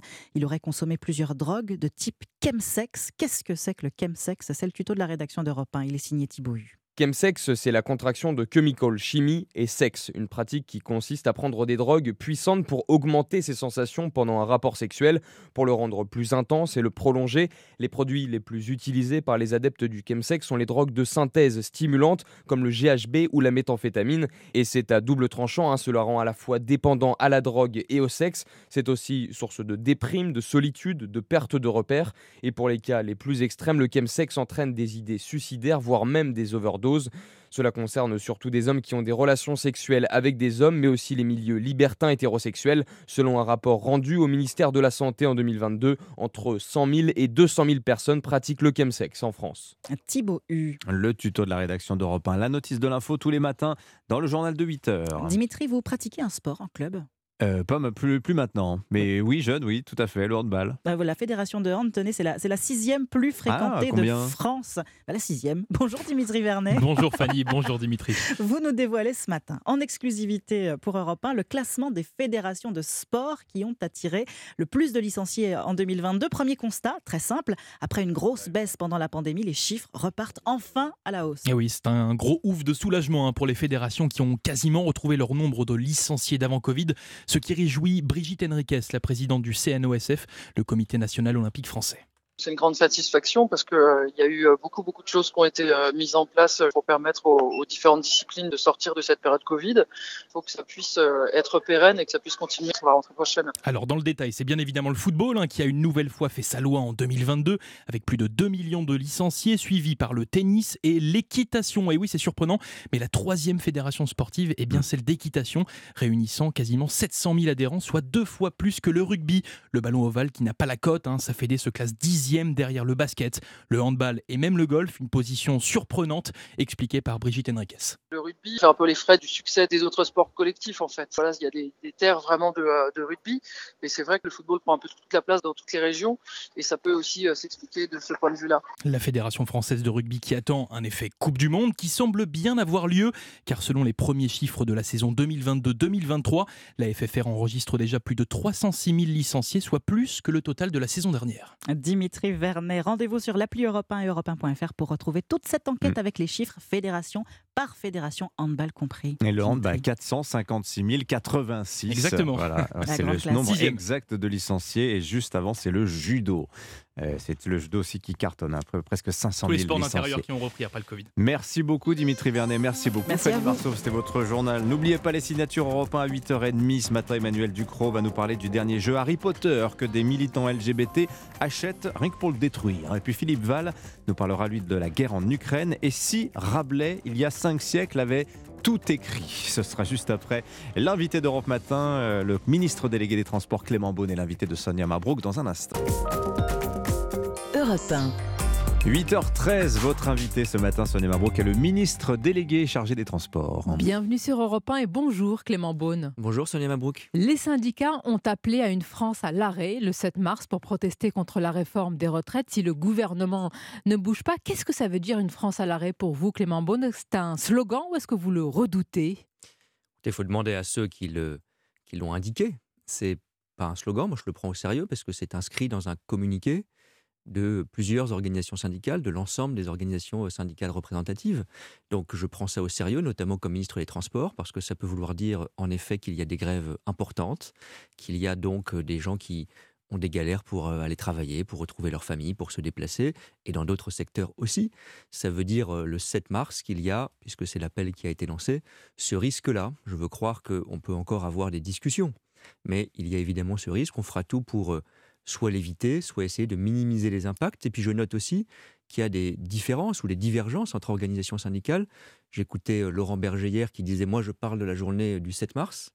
Et euh, il assumait le, le mot, les termes d'une France à l'arrêt, mais il disait c'est le 7 mars, c'est pas reconductible et pour plusieurs jours. Et il y a d'autres organisations syndicales je crois, la CGT, qui envisage d'ores et déjà d'avoir plusieurs jours de suite, ce qui évidemment est très différent. Vous voyez déjà des fissures, euh, des divergences, des nuances dans ce mur syndical Je n'ai pas de, je cherche pas à les exploiter. Je note qu'il y a des différences, on le sait, d'histoire, de culture, de positionnement entre une CFDT qui a une culture de dialogue et de discussion, une CGT qui est plus radicale. Je note aussi, je dois le reconnaître, qu'aujourd'hui ils sont unis dans un certain nombre de mobilisations, mais évidemment, c'est pas pareil d'avoir une difficulté une journée, même importante, et d'avoir plusieurs jours de galère, ce que je souhaite qu'on évite absolument. simplement, euh, vous avez employé le mot de discussion. Qui dit discussion dit aussi peut-être parfois concession. Vous êtes prêt encore à des ouvertures à l'heure actuelle? Écoutez, il faut pas raconter d'histoire. Il y a un projet de loi qui est maintenant bien avancé dans une discussion, pas assez malheureusement à cause d'obstruction, on y reviendra peut-être, mais dans une discussion parlementaire à l'Assemblée nationale. C'est ce projet de loi euh, qui sera discuté jusqu'à vendredi. On ne va pas changer l'équilibre de ce projet de loi. C'est pas ce qui vous est demandé. Honnête. bah, euh, si, je crois. Parce ma question, c'est est-ce qu'il y aura des ouvertures, oui, non, mais des attendez, Ce que je vous dis, c'est que le cœur du projet, parce que je crois que le désaccord, soyons directs, il porte là-dessus. Les organisations syndicales, un certain nombre de gens, je le respecte et on le voit bien, qui se mobilisent fortement. Leur sujet n'est pas tellement est-ce qu'il y a un aménagement ou quelques changements, c'est la question cœur, clé euh, de l'âge légal. Le projet, je le redis, ne se résume pas à ça. On pourra revenir sur les petites pensions, on pourra revenir sur les avancées sociales mhm. importantes. Mais ce cœur du projet-là, qui vise à financer durablement le système de retraite, on le maintient. il est en cours de discussion. Mais pour le reste bah Pour le reste, il y a des choses qui peuvent, ont bougé déjà. Il y a des choses qui sont, j'espère, discutées au Parlement. Encore faut-il qu'on discute d'amendements qui ne soient pas sur un décalage d'une journée euh, une par une, si je puis dire, de l'âge légal, parce que c'est la technique d'obstruction de la France insoumise. C'est la NUPES, la France insoumise que vous Mais dites-moi, c'est un feu nourri euh, depuis euh, hier, Aurore Berger dans le journal du dimanche, qui qualifie la France insoumise de France indigne. Encore ce matin, Bruno Le Maire, et vous aussi, vous y voyez, vous, l'obstacle aujourd'hui à un débat, j'allais dire, digne et démocratique? Bah, D'abord, vous me permettrez, je l'ai toujours fait, de distinguer ce qu'on appelle NUPES et puis ce qu'on appelle, euh, ou ce qui est, un parti politique, la France Insoumise, qui domine aujourd'hui, c'est ça que je regrette le plus, cette culture d'extrême gauche radicale devenue en fait une forme de chaîne YouTube permanente, qui euh, cherche à imposer, et réussit pour l'instant à imposer ses idées, sa loi, son style, son agressivité, en effet, euh, souvent son indignité. On l'a vu avec le député Thomas Porte encore la semaine dernière, à une gauche qui, pour moi, ne ne devrait pas se résumer à cela, qui peut s'opposer à un projet politique, c'est son droit, et c'est mhm. même sa légitimité démocratique. Mais en revanche, quand on est dans l'insulte, quand on est dans le brouhaha, quand on est dans l'invective, quand on est parfois dans la haine, je pense qu'on ne rend pas service au débat démocratique. Et quand vous regardez les mobilisations dans la rue, elles sont en effet souvent plus dignes que celles qui se déroulent dans l'hémicycle de l'Assemblée nationale. La rue est plus digne que bah, l'image renvoyée par le Parlement aujourd'hui. Bah, malheureusement, je le constate et je le regrette même si euh, je pense qu'il faut évidemment que on le dise, c'est au Parlement qu'on fait la loi, c'est au Parlement qu'on vote la loi. Mais il faut que chacun ait conscience de cette responsabilité. Je crois que c'est le cas dans notre majorité. Je crois que c'est le cas heureusement de beaucoup de députés, tous bords confondus. Mais on voit ces dérives à l'inverse. Les mobilisations, même si je regrette les blocages ou les galères qu'elles peuvent entraîner, encore ce samedi, se déroulent dans un climat de responsabilité et de respect, vous le soulignez. honnêtement. Quand sera-t-il le 7 mars Quand on dit France à l'arrêt, ça veut dire Clément Beaune, transport arrêté, routier mobilisé, avion cloué au sol. Est-ce que c'est à cela euh, Il faut s'attendre à, ce... D'abord, il est trop tôt pour le dire, et moi je ne m'y résigne pas ou je ne m'y résous pas. On va discuter. D'abord, j'espère qu'il y aura une mobilisation qui sera le 7 mars et pas 7, 8, 9, 10, ce qu'on appelle le reconductible, la grève reconductible. Ça, c'est déjà un point qu'il faut essayer d'éviter, même si j'entends, encore une fois, des organisations syndicales qui sont déjà dans cette idée. Juste, pardonnez-moi, si c'est le 7, 8, etc., vous diriez que les syndicats qui l'auront décidé sont dans une irresponsabilité dans ce cas-là? Écoutez, je ne qualifie pas par anticipation, mais je pense en effet que chacun doit être responsable. Par exemple, il y avait des week-ends de départ en vacances, il y avait ce samedi, beaucoup de syndicats, y compris la SNCF, que je suis de près, ont fait un choix, oui, je le dis, de responsabilité pour pas pénaliser les Français.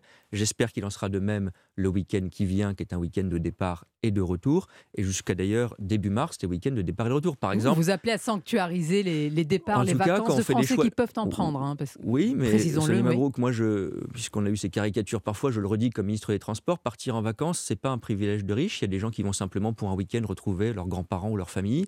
Et donc, oui, ce respect que qui a été donné, si je puis dire, au départ et au retour de vacances le week-end dernier, je souhaite qu'il se prolonge jusqu'à début Donc mars. vous les appelez à sauver, à sanctuariser les vacances Oui, des à Français. préserver des Mhm. moments qui sont importants pour les Français, non pas que les autres jours le soient moins, mais on sait bien que ce sont des moments où il y a beaucoup de gens qui prennent les transports publics et il faut y faire attention. Vous dites que pour le moment ça l'est, mais euh, toutefois, Clément Beaune, est-ce qu'il faut craindre des actions ponctuelles? Ça s'est passé à Paris-Orly Oui. ou bien à l'aéroport de Toulouse où des contrôleurs euh, aériens ont cessé le travail pour protester contre cette réforme des retraites. Il n'y a eu aucun service minimum, contrairement aux trois précédentes journées de mobilisation.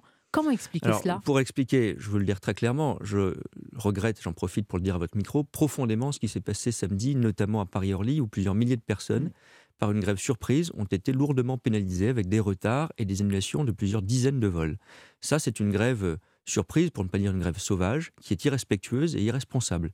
Et je ne mets pas dans le même sac, si vous me passez l'expression, les organisations syndicales dans cette profession de contrôle aérien, qui est une profession difficile, contrairement aux clichés qu'on véhicule parfois. Les organisations syndicales ont été responsables, elles n'ont pas appelé à la grève. C'est pour ça, pour répondre à votre question, que le service minimum n'avait pas été enclenché, parce que encore faut-il savoir qu'il y a grève et qu'il y a un préavis euh, annoncé, préparé.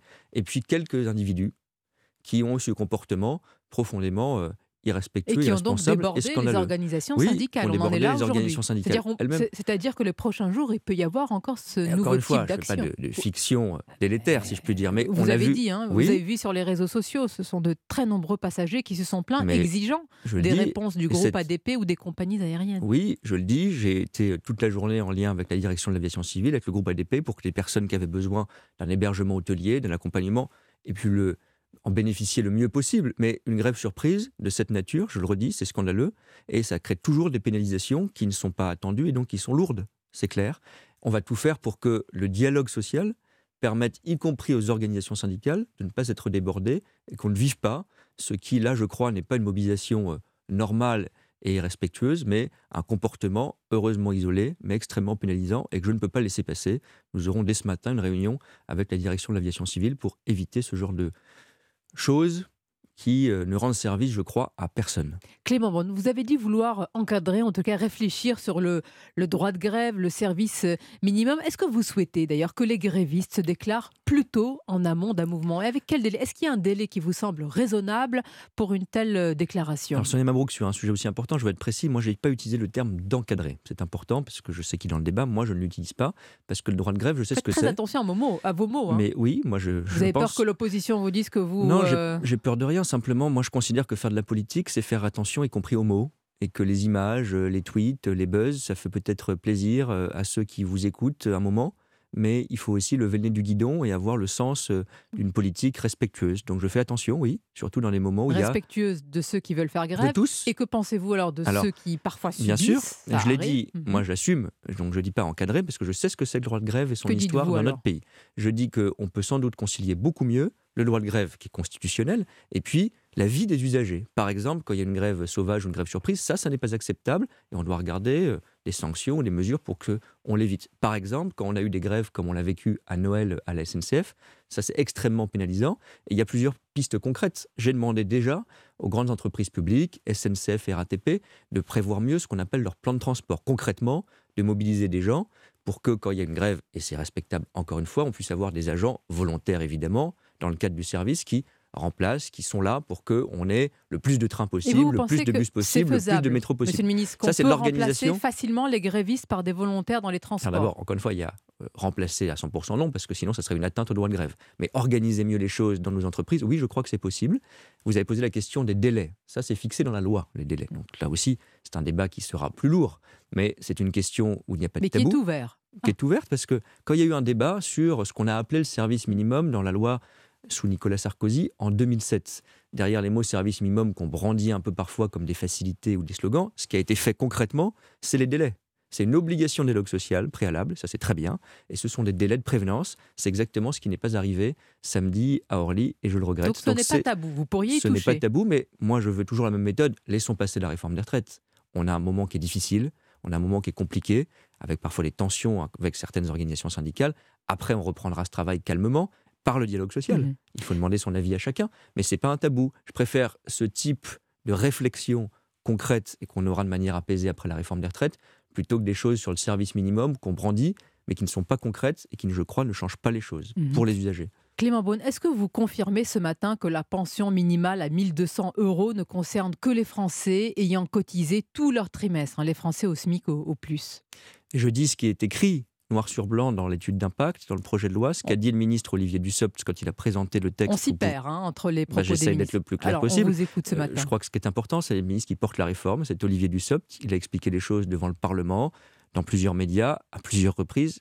Clairement, c'est oui, il y a une revalorisation très importante qui est d'environ 100 euros, qui amènera cette retraite minimale à 1200 euros pour les personnes au niveau du SMIC qui ont cotisé une carrière complète. Mm. C'est ça qui a été Donc ceux qui ont une carrière hachée n'atteindront pas les 100 euros. Il y aura une revalorisation néanmoins. Mais pas jusqu'à 100 Mais euros. voilà. le 1200 euros qui a été annoncé, c'est bien pour les personnes au niveau du SMIC qui ont fait une carrière complète. Je le dis parce que.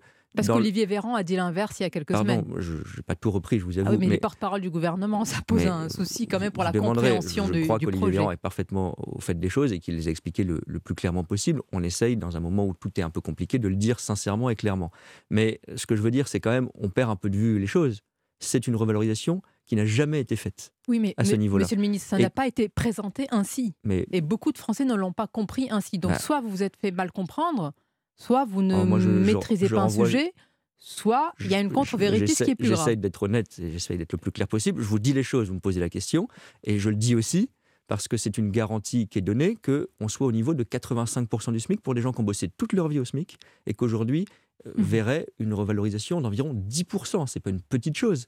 Et c'est, je crois, quelque chose de légitime et de juste. Et par ailleurs, ce qui n'a jamais été fait et promis plusieurs fois, c'est que les choses évolueront dans le temps pour pas qu'il y ait de perte de pouvoir d'achat au niveau du SMIC pour les retraités qui ont des petites pensions. Cette réforme des retraites, elle se passe, en tout cas, elle est en débat au moment où il y a euh, évidemment une inflation, une crise du pouvoir d'achat. L'indemnité carburant va être prolongée jusqu'à fin mars, a annoncé euh, le ministre euh, Bruno Le Maire. Beaucoup de Français, Clément Beaune, ne l'ont pas demandé, ce chèque carburant. Vous prolongez le délai pour ça. Et combien de, de Français ne l'ont pas encore demandé? Oui, on est environ à, à 5 millions de personnes qui l'ont demandé. C'est beaucoup en quelques semaines. Mais c'est à peu près la moitié des gens qui ont droit, des Français qui nous écoutent ce matin qui ont droit à cette aide de 100 euros s'ils ont une voiture et s'ils l'utilisent pour y travailler.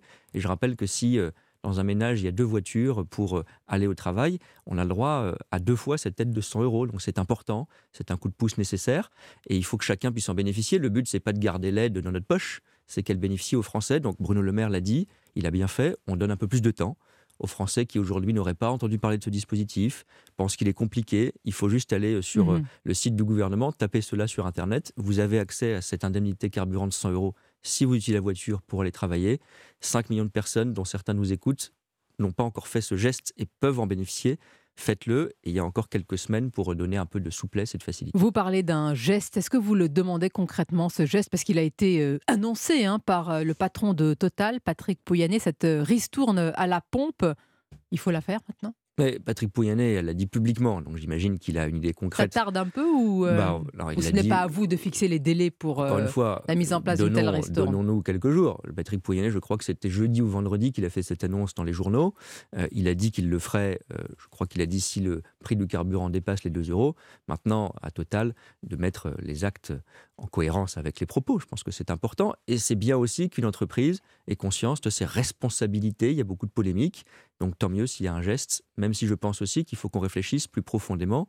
Je l'ai dit publiquement, au financement de la transition écologique, pas seulement au soutien de court terme aux énergies Oui, fossiles. ça c'est le temps long. Mais en attendant, Bien sûr, moi j'assume qu'il y a une urgence, Mhm. mais ce qu'on va faire, on va y réfléchir d'ailleurs dans les prochaines semaines, financer notre système ferroviaire, financer nos transports publics, c'est ça la vraie réponse à la transition écologique, mais ça met plus de temps bien sûr. Merci Clément Beaune d'avoir répondu à nos questions ce matin. Bonne journée à vous, ainsi qu'à nos auditeurs. Merci Clément Beaune, merci Sonia Mabrouk, merci à tous les deux. Dans un instant, restez avec nous dans 10 minutes. Le club de la presse européen, Charlotte Dornelas, Géraldine Vosner.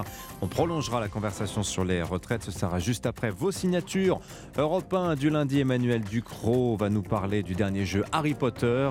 Et Philippe Val a relu Gargantua et ça l'a beaucoup éclairé sur la guerre en Ukraine. A tout de suite. Europe Matin. 7h, 9h, Dimitri Il est Pavlenko. 8h30 sur Europe 1, l'essentiel de l'actualité, le journal permanent. Christophe Lamar. Plus de 33 000 morts en Turquie et en Syrie, les secours toujours à la recherche de survivants une semaine après le double séisme. Bilan loin d'être définitif, les Nations Unies estiment qu'il pourrait même doubler. La guerre en Ukraine, Bakhmut plus que jamais sous la pression des forces russes, les troupes de Wagner, alliées de Moscou, revendiquent la conquête d'une localité située à quelques kilomètres de cette ville symbole. Reprise du débat sur la réforme des retraites à l'Assemblée nationale, il reste près de 16 000 amendements à discuter d'ici vendredi minuit. Dialogue social au point mort, gouvernement et syndicats campent sur leur position. L'intersyndicale agite la menace d'une France à l'arrêt le 7 mars. L'indemnité carburant de 100 euros prolongée jusque fin mars, annonce de Bruno Le Maire ce matin. Sa prolongation doit permettre aux Français qui y ont droit d'en faire la demande, estime le ministre de l'économie. Près de la moitié des foyers éligibles n'en ont toujours pas profité. Enfin, émission exceptionnelle cet après-midi dans On te raconte sur Europe 1 après la disparition ce week-end de Robert Ebras, dernier rescapé du massacre d'Oradour-sur-Glane en juin 1944. Europe 1 diffusera le- l'intégralité d'une émission réalisée à Oradour-sur-Glane avec le dernier témoin de la barbarie nazie à partir de 14h. Merci, rendez-vous est pris. Merci à vous Christophe Lamar. Le temps, Anissa Dadi, du froid à la douceur. Et bien tout ça dans la même journée. Eh oui, grande amplitude entre ce matin et cet après-midi.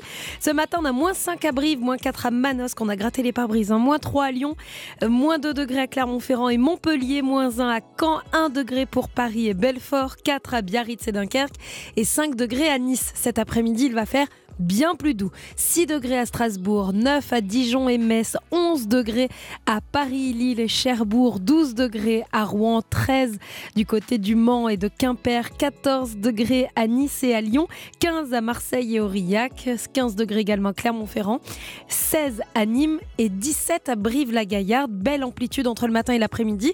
Ce matin, on a encore quelques nuages sur euh, le tiers nord au nord de la Loire, mais cet après-midi, c'est le soleil qui prend le dessus, quasiment rien à dire. Du soleil partout sans aucun nuage. Merci beaucoup Anissa Dadi. Il est 8h33. 7h, 9h, Europe Matin. Dans 10 minutes, votre club de la presse européen. Mais d'abord, vos signatures européens, comme chaque lundi. D'abord, Emmanuel Ducrot. Dans 5 minutes, bonjour Emmanuel. Bonjour Dimitri et bonjour à tous. On va jouer à Harry Potter. Enfin bon. Ou euh, pas. ou pas. Ou on boycotte, on ne sait pas. C'est dans un instant. Mais d'abord, comme tous les lundis sur Europe 1. Bonjour Philippe Val. Bonjour Dimitri. Alors, vous avez passé un peu de temps ces derniers temps à relire Gargantua. Vous y avez tiré des leçons pour notre temps. Oui, euh, dans- chez- aux éditions Lafon qui viennent de, tout rééditer et dans une, dans une très belle édition. Et c'est là que j'ai pris mes. Voilà. Je les, je les cite parce que c'est un peu. Parce que vous en êtes très content. Ils ont fait un gros travail, oui. En apprenant dans un journal que Poutine mesurait 1m67, j'ai retrouvé cette réflexion de Rabelais, donc à propos, je cite Rabelais, de ces petits morceaux d'hommes qui sont facilement colériques. La raison physiologique en est qu'ils ont le cœur près de la merde. Alors, c'est dans le premier livre. hein. La littérature satirique sous François Ier n'était pas encore empêtrée dans la culture victimaire de l'offense à toutes les sauces. Ouais, voilà maintenant un an hein, que Vladimir Poutine a envahi l'Ukraine. Et en poursuivant ma promenade rabelaisienne jusqu'à la fin du deuxième livre, qui raconte les guerres picrocolines, j'ai trouvé des passages que je ne peux citer intégralement, mais qui racontent quasiment par le détail l'invasion de l'Ukraine par Poutine et l'incroyable ressemblance entre les discours de Grand Gousier et ceux de Vla- Volodymyr Zelensky. Grand Gousier, père de Gargantua. hein. Absolument. Alors, je cite en, changeant le nom de Picrocole en Poutine, c'est ma seule modification. Ma résolution n'est pas de provoquer, mais d'apaiser, pas d'assaillir, mais de défendre, pas de conquérir, mais de protéger mes fidèles sujets et mes terres héréditaires. Sans cause ni raison, Poutine y est entré en ennemi, et de jour en jour, il poursuit sa furieuse entreprise avec des excès intolérables pour les personnes libres. Je me suis mis en devoir de modérer sa colère tyrannique, mais Mais pour toute réponse, je n'ai obtenu de lui qu'un défi arbitraire et la prétention au droit de disposer seul de mes terres. Et Grand Gousier, Zelensky, contraint à faire la guerre contre son gré, prévient Picrocole Poutine donc, de la fatalité de sa défaite parce qu'on ne peut pas se maintenir à ce niveau d'absolutisme. Je cite, Telle est la fin de ceux qui ne peuvent modérer par la raison et la tempérance leur bonne fortune et leur prospérité. Et la ressemblance devient troublante lorsque Picrocole, mis en déroute, son aide de camp, un sosie de Kadyrov, nommé Merdaille, lui donne ce conseil. Je cite Un beau petit ordre de mobilisation que vous enverrez aux moscovites c'est écrit Non, c'est vrai. C'est vrai, aux moscovites, vous fournira en un moment 450 000 combattants d'élite. Oh, si vous me faites votre lieutenant, je tuerai un peigne pour un coiffeur. Je mords, je rue, je frappe, j'attrape, je tue, je renie. Bon, c'est pas tellement des moscovites qu'on mobilise, c'est plutôt des tchétchènes en l'occurrence. enfin, hein, mais bon, c'est vrai que les coïncidences sont incroyablement étonnantes. Et plus encore, lorsqu'après la débâcle du dictateur corrompu, Grand Gousier vainqueur, pour éviter de nouvelles guerres, aide à la reconstruction du pays vaincu. C'est exactement le problème qui se pose non seulement à Zelensky, mais à toute la coalition de l'OTAN. Si la Russie s'effondrait, elle serait dépecée d'une part par la Chine, qui rêve de conquérir les immenses territoires de l'Est, et d'autre part par la Turquie, qui s'empresserait de mettre sous sa coupe tous les pays turcophones, Ouz- Ouzbékistan, Turkménistan et autres Tadjikistan. La petite Europe de l'Ouest, avec ses droits de l'homme, sa liberté d'expression et ses systèmes sociaux, se verrait alors prise en tenaille entre la menace directe d'un empire chinois totalitaire et d'un islamiste mégalomane qui dissimule son incurie sous des ambitions impériales. Incurie parce que quand on est incapable de secourir ses propres administrés agonisant sous les décombres d'un tremblement de terre, et quand l'aide internationale arrive avant les secours turcs, vouloir devenir maître du monde relève exactement du grotesque rabelaisien. Alors finalement, euh, Philippe, il semble que l'humanité revive sans cesse le même roman tragique. hein. Oui, et ça serait désespérant si elle n'était toujours sauvée par des héros qui se différencient de leurs ennemis par une malice et une mystérieuse joie de vivre que l'on trouve déjà chez l'Ulysse d'Homère, mais aussi chez Henri de Navarre, ou plus près de nous, chez Clémenceau, Winston Churchill ou Volodymyr Zelensky. Ils ne font la guerre que contraints et forcés, et ils puisent leur courage dans leur amour des arts, de la bonne humeur et de la vie heureuse. Quand même on ne s'intéresserait que de loin à la politique, lisons au moins Rabelais pour savoir avec qui on aimerait partir en vacances. Erdogan, Poutine, Xi Jinping ou avec Zelensky? Merci beaucoup, Philippe Ball. C'est Gaspard Proust demain qui sera dans votre siège. Emmanuel Ducrot, c'est à vous du journal L'Opinion. Alors, une nouvelle polémique au pays des jeux vidéo. Emmanuel, elle concerne le jeu Hogwarts Legacy, tiré de l'univers Harry Potter. Le jeu est sorti la semaine dernière, édité par Warner Bros. Mais depuis des mois, il suscite un déferlement de haine. Une histoire qui se déroule dans une école de magie à la fin du 19e siècle, le Poudlard d'Harry Potter, euh, dans laquelle on incarne un apprenti sorcier. A priori, euh, pas de quoi euh, fouetter un chat noir. Pourtant, le jeu, paradoxalement très très bien noté, est vilipendé. Des sites, des magazines spécialistes des jeux vidéo refusent de le tester. Sur les forums spécialisés, on appelle au boycott, on tente d'ostraciser ceux qui y jouent. On assiste même à une petite mode surréaliste et assez ridicule. Des joueurs achètent le jeu pour le détruire et en poster les photos sur les réseaux sociaux. C'est une transe collective. Mais quel est le problème avec ce jeu?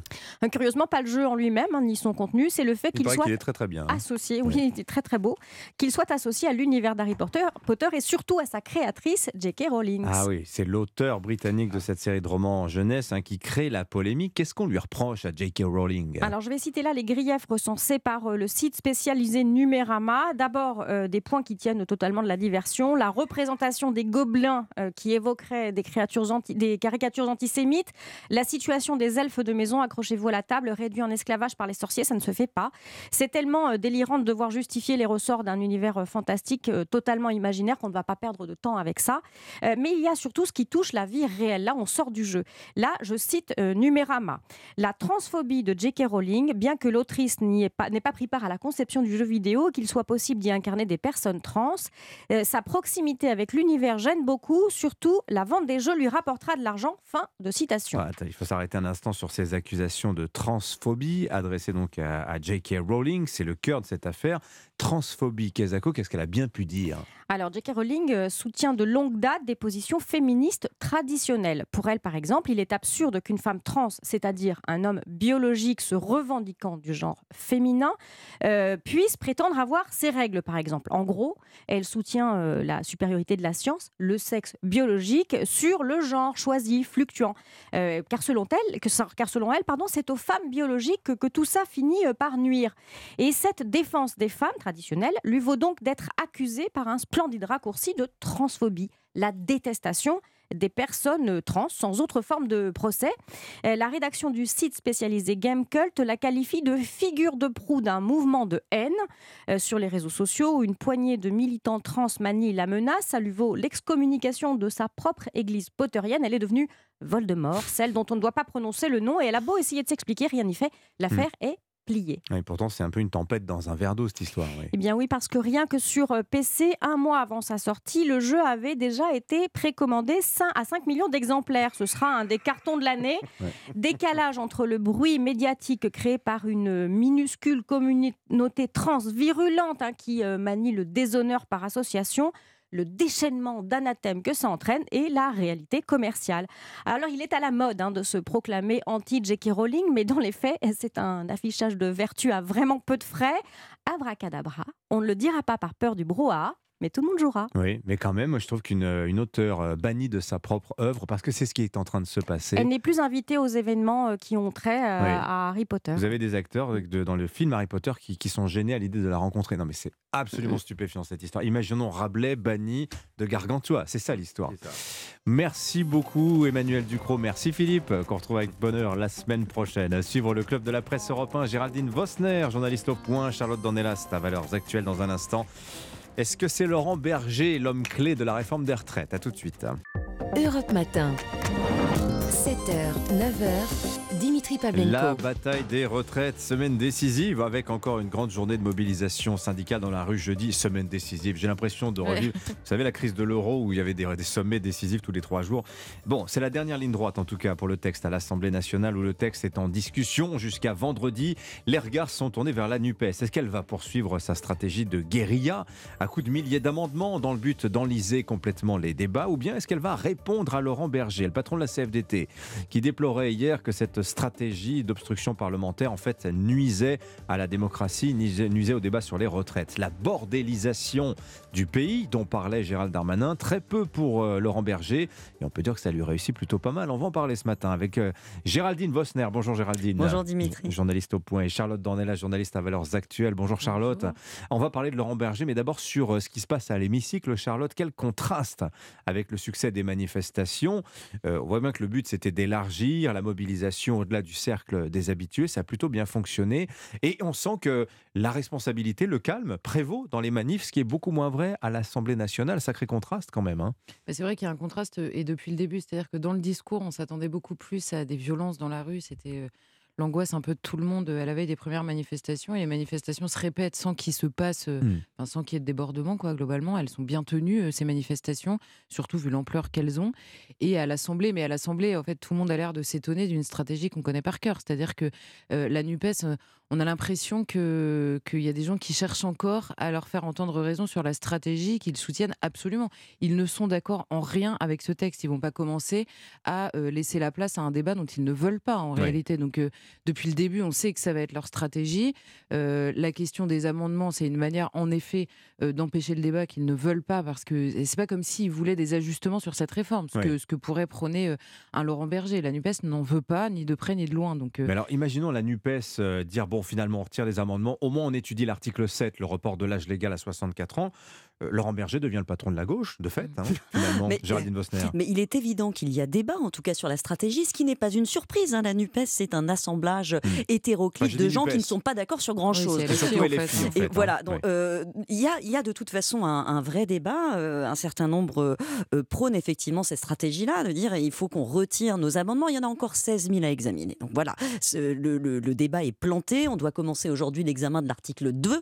Euh, aucune chance d'arriver d'ici vendredi à l'article 7, euh, mais beaucoup qui s'opposent à cette stratégie. Donc c'est vrai qu'on est un petit peu dans une impasse, euh, mais je pense que finalement, euh, ce qui, ce qui en ressortira n'a plus vraiment euh, d'importance. Là, on a vu, plus, plus personne finalement n'attend rien de ce débat à l'Assemblée. Hmm. Alors la question va vite se poser de comment on va s'en sortir? Comment on s'en sort? Parce que là, on sent que le jeu est complètement coincé.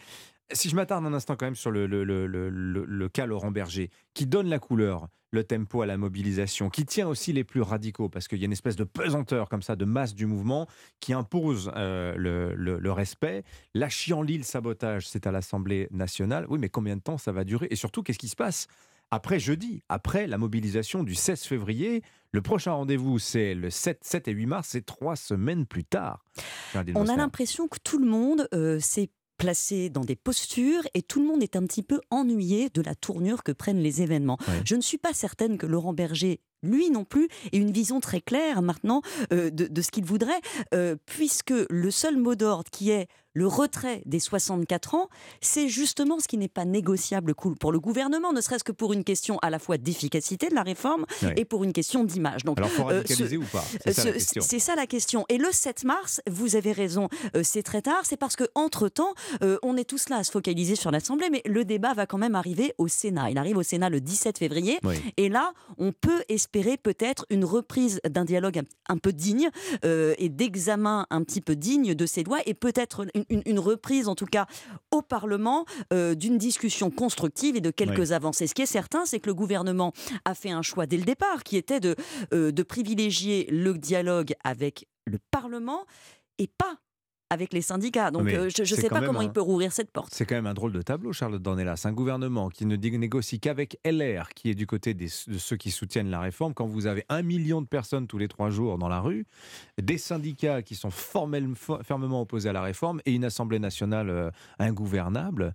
Co- Combien, Ouais. combien de temps ça dure tout ça? Bah, je ne sais pas combien de temps ça va c'est durer, mais, problématique, mais hein. en fait, comme depuis le premier jour, on a à la fois dans l'opinion euh, les idées apparemment contradictoires, mais en effet qui peuvent se tenir de gens opposés à la réforme, mais qui savent qu'elle va passer. Mhm. Je pense que tout le monde attend ça en réalité, c'est-à-dire euh, chacun garde en effet euh, sa, sa position ou sa posture, hein, je reprends le mot, Oui. et, et en effet la, la contestation se fait dans la rue avec l'idée sous-jacente d'une sorte de fatalisme total. Et en plus, vous avez un Parce gouvernement que c'est vrai, ne- dans les sondages, pardon, je rappelle, mais vous avez raison, le sondage Odoxa pour le Figaro vendredi nous le redisait, les Français pensent quand même que, quoi qu'il arrive, le gouvernement est déterminé, il lâchera pas l'affaire. Oui, mais surtout que le, point d'achoppement qui est celui de l'âge, euh, on a bien vu, euh, pe- personne ne bougera d'un iota sur cette question. En tout cas, euh, à l'heure à l'heure où on parle, personne n'a eu l'air de le faire. Et même le gouvernement qui ne discute qu'avec LR, euh, même au sein de LR, ça devient compliqué. On voit Bruno Retailleau euh, qui explique qu'Aurélien Pradier pourra pas garder sa place s'il vote pas la réforme euh, telle quelle, parce que si on change ça, si vous écoutez Aurélien Pradier, vous avez l'impression que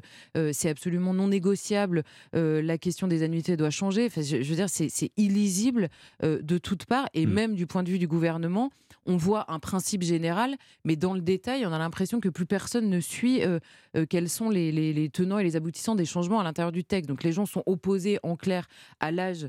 euh, à l'âge qui a été le focalisateur depuis le début sur cette réforme. Le gouvernement dit qu'il tiendra là-dessus. Euh, moi, j'ai peur que tout le monde attende que ça se passe, tout simplement. En fait. Bon, est-ce que la réforme des retraites euh, en vaut la peine finalement? C'est quand même la question, Géraldine Vosner, parce que le capital politique Bah, que le gouvernement, que les républicains vont consommer pour aller jusqu'au bout de cette réforme est considérable. La, la réforme a été très très mal emmanchée dès le départ. C'est que euh, le gouvernement a voulu faire un coup en la présentant comme euh, un facteur de progrès, de justice sociale, ce qu'elle n'est pas. Euh, Il ne faut pas se mentir, elle est, elle est prise cette réforme. Et pourquoi il y a ce recul de, l'âge très brutalement et très rapidement? C'est pour ça, dégager hein.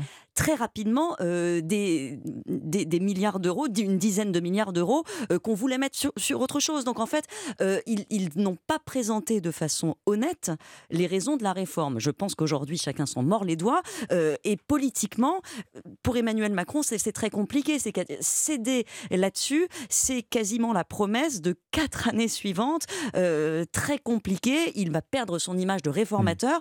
S'il tient là-dessus, il peut espérer euh, rebondir pour la suite de son quinquennat. Donc c'est vrai qu'on a mis beaucoup, beaucoup de, de capital et de symboles politiques Oui. sur une réforme qui, au final, d'ailleurs, va se retrouver une réforme à qu'il faudra refaire probablement euh, en 2027. Alors après, il y a, peut-être quelque chose qui peut faire bouger les lignes, c'est la perception que les Français vont avoir de tout ça, puisqu'on a bien senti que ça allait durer longtemps, qu'on était dans une guerre d'usure.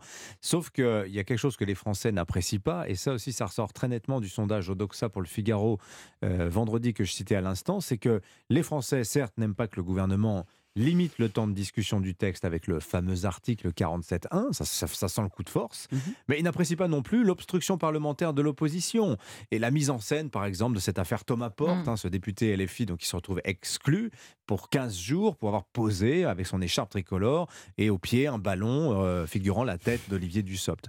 Voilà, il y a aussi ça qui ce facteur. Les, les Français, globalement, n'aiment pas le désordre et on va voir comment ça évolue, mais ça peut, euh, ça peut être le game changer, pardonnez-moi pour l'anglicisme. Non, mais c'est vrai que l'alternative entre provocation et indignation du côté de la NUPES, euh, indignation tout court du côté du gouvernement et au milieu des gens dont on ne sait plus euh, ce qu'ils veulent ou ne veulent pas, c'est s'il fallait ajouter une pièce dans le, le- le- le- le- l'absence totale de confiance, ou en tout cas grandissante de confiance à l'égard de la classe politique, là c'est Hmm. c'est assez magnifique comme spectacle, ça c'est sûr. Ça n'arrangera rien pour la suite, mais après quand on dit les Français, il faut voir, il y a toujours une frange euh, qui est notamment la base, le noyau dur, on va dire, de soutien à Emmanuel Macron, qui lui a besoin d'avoir son président, quelle que soit d'ailleurs la réforme qui est votée à la fin, ils auront le président qui aura tenu. C'est ça aussi le parti de l'ordre qu'a voulu incarner Macron depuis le début. Mais l'ordre, il est dans la rue, là. C'est Laurent Berger, l'ordre, pour le moment. non, mais là. pas, oui, mais pas pour quelqu'un, pas pour Et la quelqu'un qui a voté pour Emmanuel oui. Macron précisément parce qu'il était réformateur. Ils auront leur réforme, peu importe ce qu'il y a dedans. À la fin, à la fin d'un tel, d'un tel euh, bazar, pour être poli, euh, au bout de six mois de, de psychodrame autour des retraites, ils auront ou pas leur réforme. Et c'est tout ce qui comptera finalement pour Emmanuel Macron et pour son socle dur. Mhm. Et puis les, les autres se partageront le reste avec une défiance qui aura encore grandi à l'égard des politiques et ils auront franchement ce qu'ils méritent. Il y a quand même un vrai sujet sur ce qui va se passer là, parce que normalement, il va y avoir des annonces syndicales hein, après la manifestation de jeudi du 16 Oui. février. Qu'est-ce qu'on fait après? Il y a encore euh, pratiquement trois semaines de vacances à tenir, euh. Il y, a, il y a du temps à tenir, c'est vrai, mais comme je vous le dis encore, le, Ouais. le débat va arriver au Sénat et là, euh, les choses peuvent aussi changer. En fait, euh, il y a, il y a Avec deux choses à voir. Il y a hein. une opinion publique qui est, c'est vrai, opposée à cette mesure des 64 ans, mais aussi une masse de Français qui ne sont pas des imbéciles. Ils ont bien compris que compte tenu de l'évolution démographique en France, on avait un problème de retraite.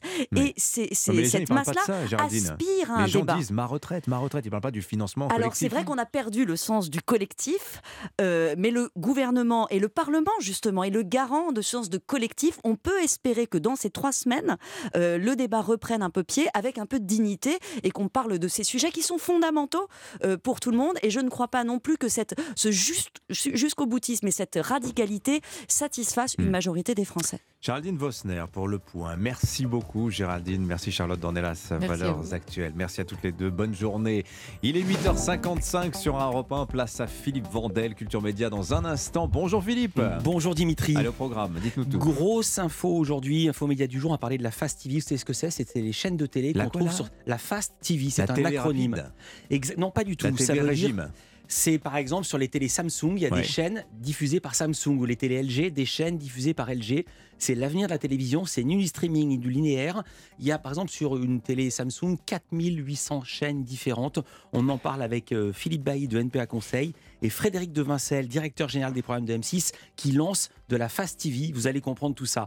Clémentine Sellarié également qui rend hommage à Joséphine Becker dans un doc très très beau. Ça s'appelle Elle parle d'elle, mais elle parle de toutes les deux avec plein d'extraits de la vie de Clémentine Sellarié. Et puis l'humoriste Kev Adams pour son nouveau one-man show. Ça s'appelle Miroir. C'est comment? On ne sait pas parce que ça démarre dans une semaine. Et puis, événement, écoutez cette.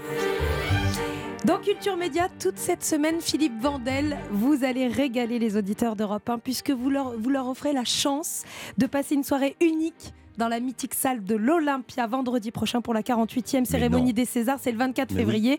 Vous pouvez jouer dès maintenant et remporter vos invitations pour une soirée de gala, vous imaginez, au César. Vous allez croiser tous les acteurs, les comédiens, les réalisateurs français. Et Philippe Vandel sera là Euh, oui, possible. Mais on, on fait gagner toute la semaine la soirée. Ils vont pas rester pendant une semaine à l'Olympia. Parce que dans Non. la phrase, on n'était pas Ça sera truc. le 24 février. Vous pouvez jouer dès maintenant. Vous envoyez César par SMS au 739 21, 75 centimes plus coup d'un SMS. SMS. Bonne C'est chance. Le 7 39 21. Retenez bien ce numéro. Charlotte, elle est déjà en train d'envoyer son SMS.